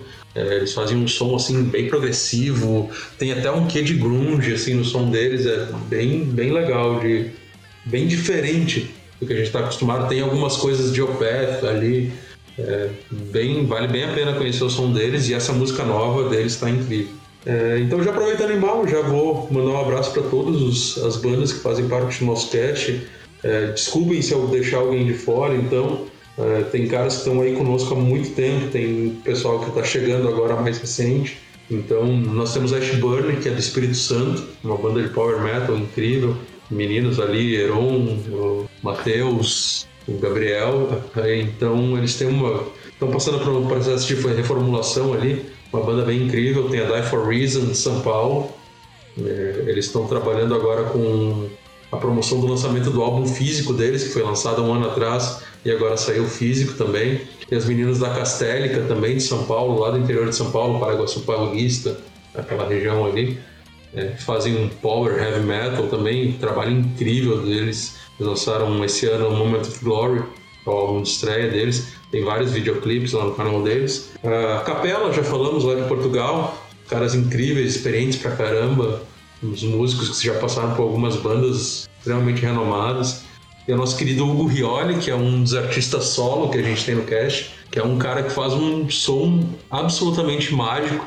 Ele mistura MPB com prog metal, com rock progressivo. É um, é um balaio assim de, de informações, de conteúdo. É, Leandro, se tu quiser ir complementando sobre alguém que eu tô falando aí também. Beijo pra todo mundo. Um beijo pra todos. São todos meus queridos. Ele não quer se comprometer de esquecer ninguém, não, só vai dar. É, eu tô com medo de esquecer alguém, tá tudo lindo de cabeça. Eu tô, tô, tô acompanhando aqui, vai. vai. É, beleza. Então, um beijo pro Hugo. Linda barba do Hugo. Ah, com certeza. o Hugo é um amor. É, tem a Vosper, que a gente já falou lá do, do Tocantins também. Os meninos estão aí no processo de produção do segundo álbum. Vai vir algo bem grandioso aí. Eles também gravaram uma fusão. Foram eles que a gente foi encontrar lá no, no durante o processo de gravação do álbum. Inclusive, ah, algumas tá participações bacanas, né? Tem umas participações Sim. aí de gente bem, bem importante no, não, não vamos soltar, que eu, talvez tenha algumas que não foram anunciadas ainda, então a gente sim, sim, sim, pode se precipitar aí. É. Uh, tem a Forqueios também, que é da Paraíba. Eles, na semana passada, inclusive, ganharam é, como melhor banda de heavy metal no Prêmio Profissionais da Música, que ocorre em Brasília. Então, os caras estão fazendo um trabalho incrível. Eles lançaram recentemente Hell is Others, que é um single e um videoclipe ali bem, bem foda, vale muito. Eles fazem um som bem moderno, assim uma mistura de groove com death, metal. É, vale a pena conferir também. A Life Force também do Espírito Santo. Eles lançaram recentemente um EP, então engatilhado o segundo álbum deles aí para lançar também. Também é uma banda de, de metal progressivo. É, tem a Mangrove. Essa foi a primeira banda que é, destoou para nós assim em questão de sonoridade, de experimentarmos trabalhar com algo bem diferente do heavy metal não tão diferente. Eles têm alguns elementos de, de heavy metal no som deles, mas o som deles é mais um funk rock, um rock alternativo. Não, é. E eles abriram a nossa mentalidade e as possibilidades para muita coisa bem, bem diferente do que nós estávamos acostumados. Eu já conhecia, gostava de bastante banda mais próxima do gênero que eles praticam ali, mas trabalhar diretamente com isso abriu a nossa mentalidade, as possibilidades. Eles são muito talentosos também. Tem a Allen Key de São Paulo, que é uma banda incrível, com a Karina na frente aí da banda, uma vocalista fantástica, é, com o Pedro e também todos os outros meninos. É, eles lançaram o CD The Last Rhino agora recentemente, lançaram uns videoclipes fantásticos também. Tem a Signum Regis, que é a banda do Jota Fortinho lá na Eslováquia, o mesmo do, do, do Capela. Também eles fazem. É uma banda com uma discografia gigantesca, eles têm nove registros de estúdio. É, é uma banda que vale a pena conhecer, um power progressivo, assim. Também tem a Electric Haze da Suécia. É, tem duas bandas da Suécia, na verdade, que chegaram até nós através de um selo que a gente até vocês pediram antes sobre como que a gente chegava nas bandas. É, as duas bandas da Suécia são a Hellbound e a Electric Haze, chegaram através do, da Discouraged Records para nós. A Hellbound é um horror metal que mistura metal industrial com é, salt and rock, que é uma mistura bem louca. E tem a Electric Haze, que é mais um rock and roll, hard rock, assim, mais clássico. Daí daqui de Santa Catarina tem a Region War, que é de thrash metal. É, são os meninos mais próximos de nós pela localização geográfica, né? É, são daqui da mesma cidade que nós, então são amigos bem próximos nossos. Fazem um som incrível, lançaram o EP The Last Tree recentemente. Se quiser, a, co a cobrança vem pessoalmente, né? É, isso daí é, resolve no, é, resolve no som Não tem e-mail. Não tem, é. Pé na porta e soco na cara. E também tem a Seventh Sign from Heaven do Piauí, que é um power metal com heavy, bem caprichadão, assim, um somzão que remete Blind Guardian das antigas, lá dos primeiros álbuns. Uh, tem a Crash Bulldogs que vocês já falaram aí também, vão abrir pro Matanza Ritual, vão abrir pro Udo, é, são aí do Rio de Janeiro, os caras são foda, estão fazendo um trabalho incrível. O Bruno Maia com o Braia, que é o projeto solo dele, o Bruno do Quata também está conosco. A gente divulga a parte do projeto do Braia e da imagem pessoal dele, mais que a gente trabalha. Ai, agora tá falando. Ah, tá. Tem o Pedro. a memória começando a falhar. Pedro Canaã. Pedro Canaã. Que o Pet tá até agora na memória só? É sério isso? Sim, é. Que isso? Tá bem, então. É, a gente lida diariamente com eles, então. Talvez ah, eu tenha. Eu, eu, que isso? Talvez eu falhe alguma coisa aqui, depois eu vou ter que dar uma conferida só pra garantir, mas. Eu tô, eu tô conferindo aqui, tô acompanhando, eu tô com a minha, tô com a minha cola aqui. Ah, Quando eu for bom. editar, eu vou cortar uns três nomezinhos aí de roleta russa só pra. Tem o Pedro Canan que abriu, abriu umas possibilidades diferentes para nós também, que ele veio como um produtor musical para ser representado por nós. Da hora. Ele tem o Kalindi Music, que é o selo dele e a partir dele tem outros vários artistas também que ele representa. É, tem a Vulture, que é uma banda tradicionalíssima do death metal do Brasil. Os caras têm 25 anos de estrada, tem cinco álbuns lançados, uma caralhada de demo também. É, até uma história bem especial com eles, porque a primeira resenha que eu li na vida foi de um álbum deles e eu guardava ela na memória e quando nós fizemos contato com eles eu até falei isso para eles. E aí agora eles fazem parte do nosso cast também a Eagle Absence, que é uma banda de São Paulo, faz o modern power metal. É, tem alguns elementos bem diferentes do power metal, assim, no som deles. Também na sonoridade e nas letras, nas temáticas que fogem ao tradicional do power. Uh, mais recentemente agora também vieram a Tribal Scream, que é a banda do, do Vitor Rodrigues, que era do Torture Squad, do Maurício Nogueira, que foi do Matanza, do Crisium, do próprio Torture Squad também. É, aqui do Rio Grande do Sul tem a Dractar, de Porto Alegre, que é uma banda incrível, faz um power metal com elementos de metal progressivo. Também entrou bem recente no nosso cast. A Decir, que nós já falamos, que é das mais recentes também, dá para lançar material novo aí, nós anunciamos ele semana passada. A Ferris Scar, que nós estamos por anunciar aí também que chegou agora recentemente e tem mais algumas bandas por anunciar e essas a gente segura a surpresa para não, não estragar o anúncio, então logo eles vão estar sendo anunciados no nosso site, na nossa, na nossa rede social. Desculpa se eu esqueci de alguém aí, eu acho não, que foi não, esqueceu não, cara. Eu tava aqui com a lista na mão, conferindo por Assim, é, a gente tava falando de futebol lá no começo. É muito massa quando você tem o, o Cristiano Ronaldo no teu time, né? Então é isso aí, cara. É assim que eu me sinto quando, quando eu tô jogando aqui com, com vocês, tá ligado?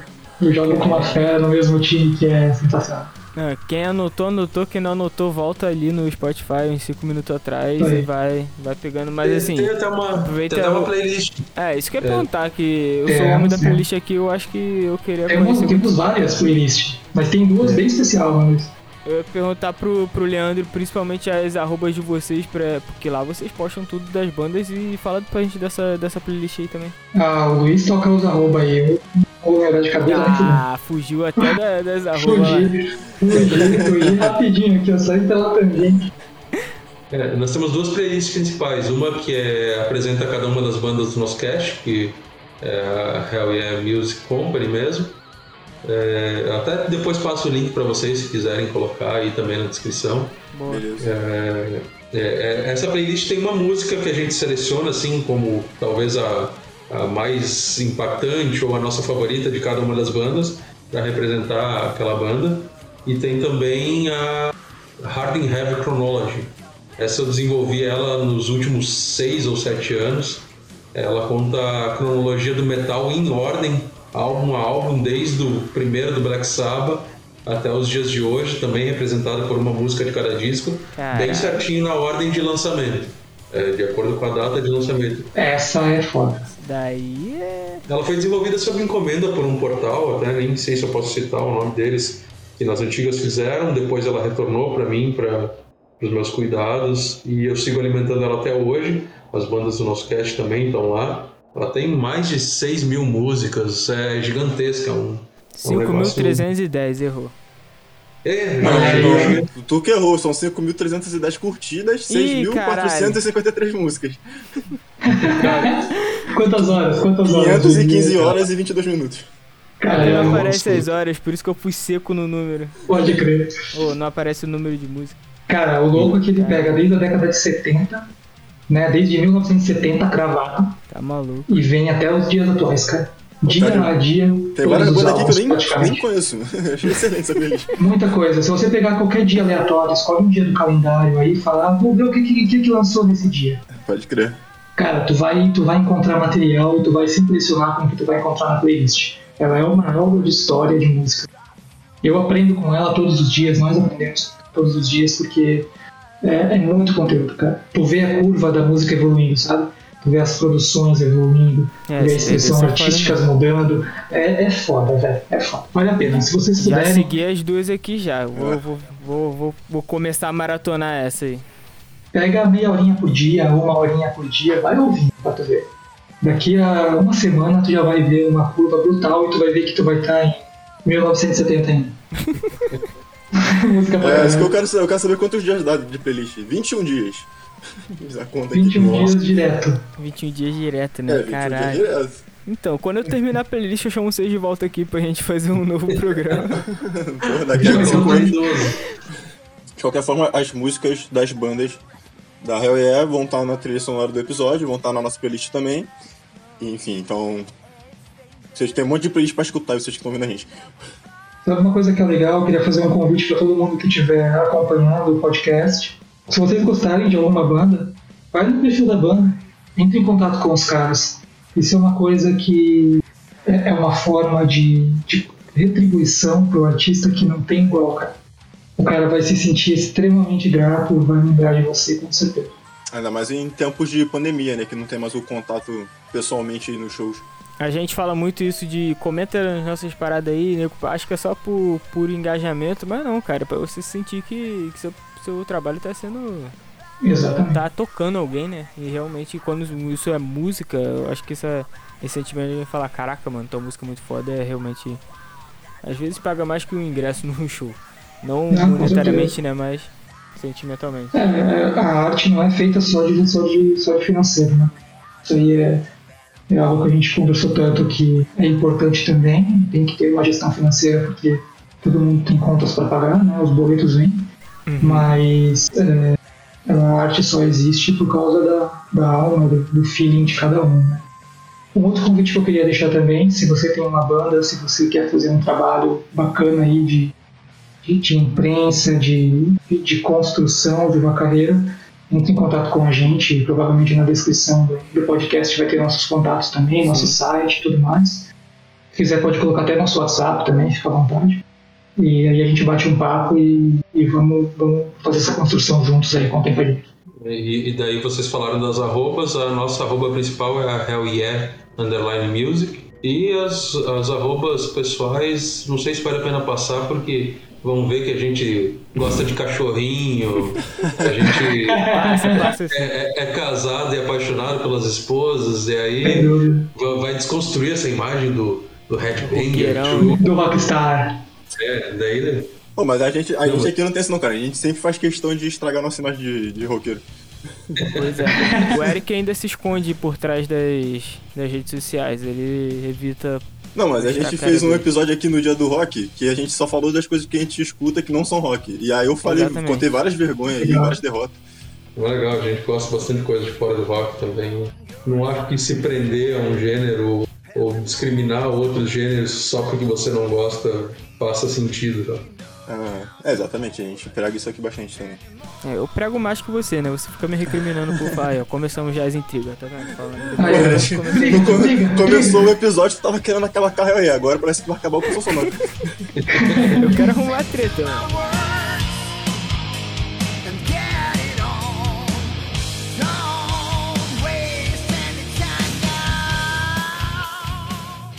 Então, vocês têm mais algum recado aí que vocês querem dar? Já falaram tudo que tinha pra falar, das arroba e tal. Ah, não, ele não falou as arroba. Não falou só. É, falou da Rael, mas não falou as, as pessoas. Pessoal, né? É, o, é, o meu é Insta underline Luiz Fernando, Luiz com S.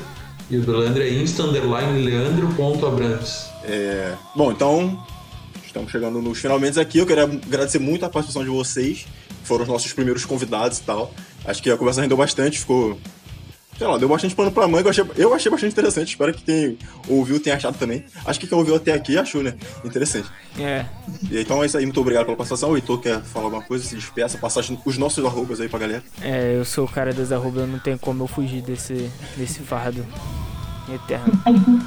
Mas, eu, cara, eu queria agradecer de verdade mesmo, porque eu gostei muito do papo e com certeza a gente né, nesse a gente também tá no, no início de, de, caminhada, né? E a gente aprendeu bastante com vocês aqui hoje também.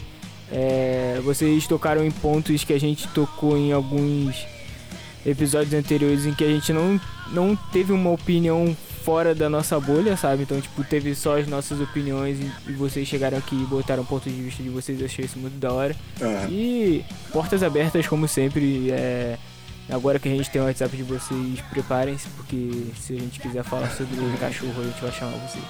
Então, se vocês quiserem vir aqui pra falar sobre qualquer coisa também, é, fica à vontade que o servidor é esse e brota aí, manda o zap pro Eric ou manda DM. E o nosso e é Instagram tá à disposição também para publicar as coisas lá, de lançamento. Exatamente. Não, e agradecer sempre a disponibilidade de vocês ali, sempre publicando as bandas que a gente manda ali, os lançamentos que a gente manda e o espaço que estão dando aí para nós para conversar e dizer que quem escutar e discordar também do que a gente falou também vem ali no, no Instagram de vocês, onde vocês postarem sobre o episódio, no nosso ali, que a gente adora debater. Adora opinião diferente da nossa.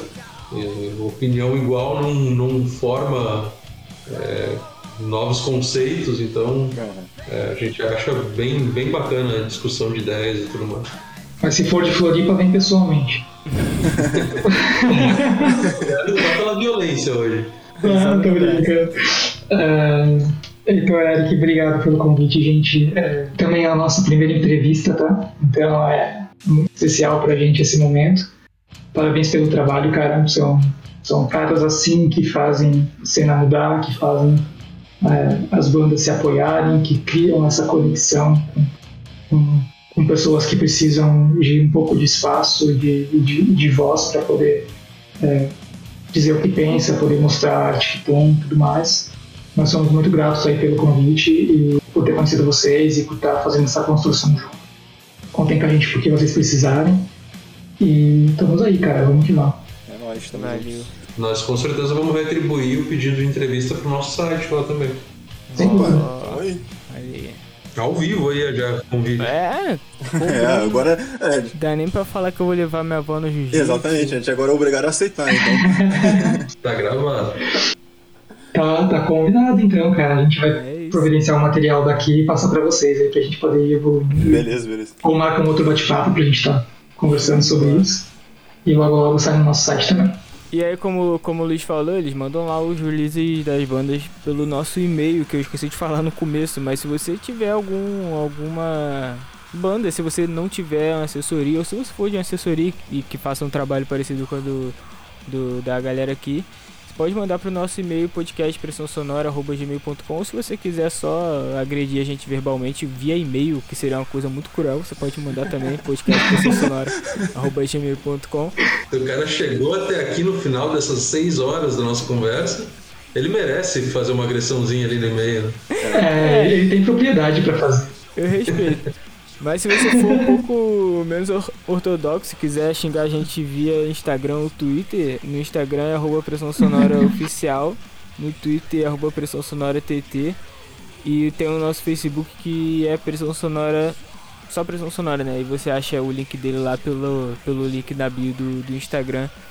E no Instagram e no Facebook vocês ficam por dentro aí dos lançamentos da Hell Yeah e de, de outras bandas e de outras notícias.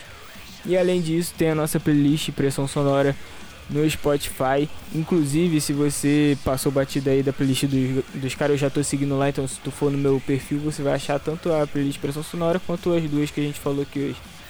E interage com a gente aí no campinho, não sei exatamente que pergunta que a gente vai botar, nem que enquete, mas interage aí com a gente porque que é legal a gente ficar vendo a opinião de vocês. Eu acho que é isso, Eric. O que você tem mais a dizer aí? Você vai terminar seco igual sempre ou você vai terminar bonitinho hoje porque tem convidado? Eu ia terminar seco igual sempre, mas aí você me fez essa pergunta, agora vai ser menos seco só porque eu falei essa parte e agora eu vou terminar seco igual sempre. Até a próxima, valeu, falou.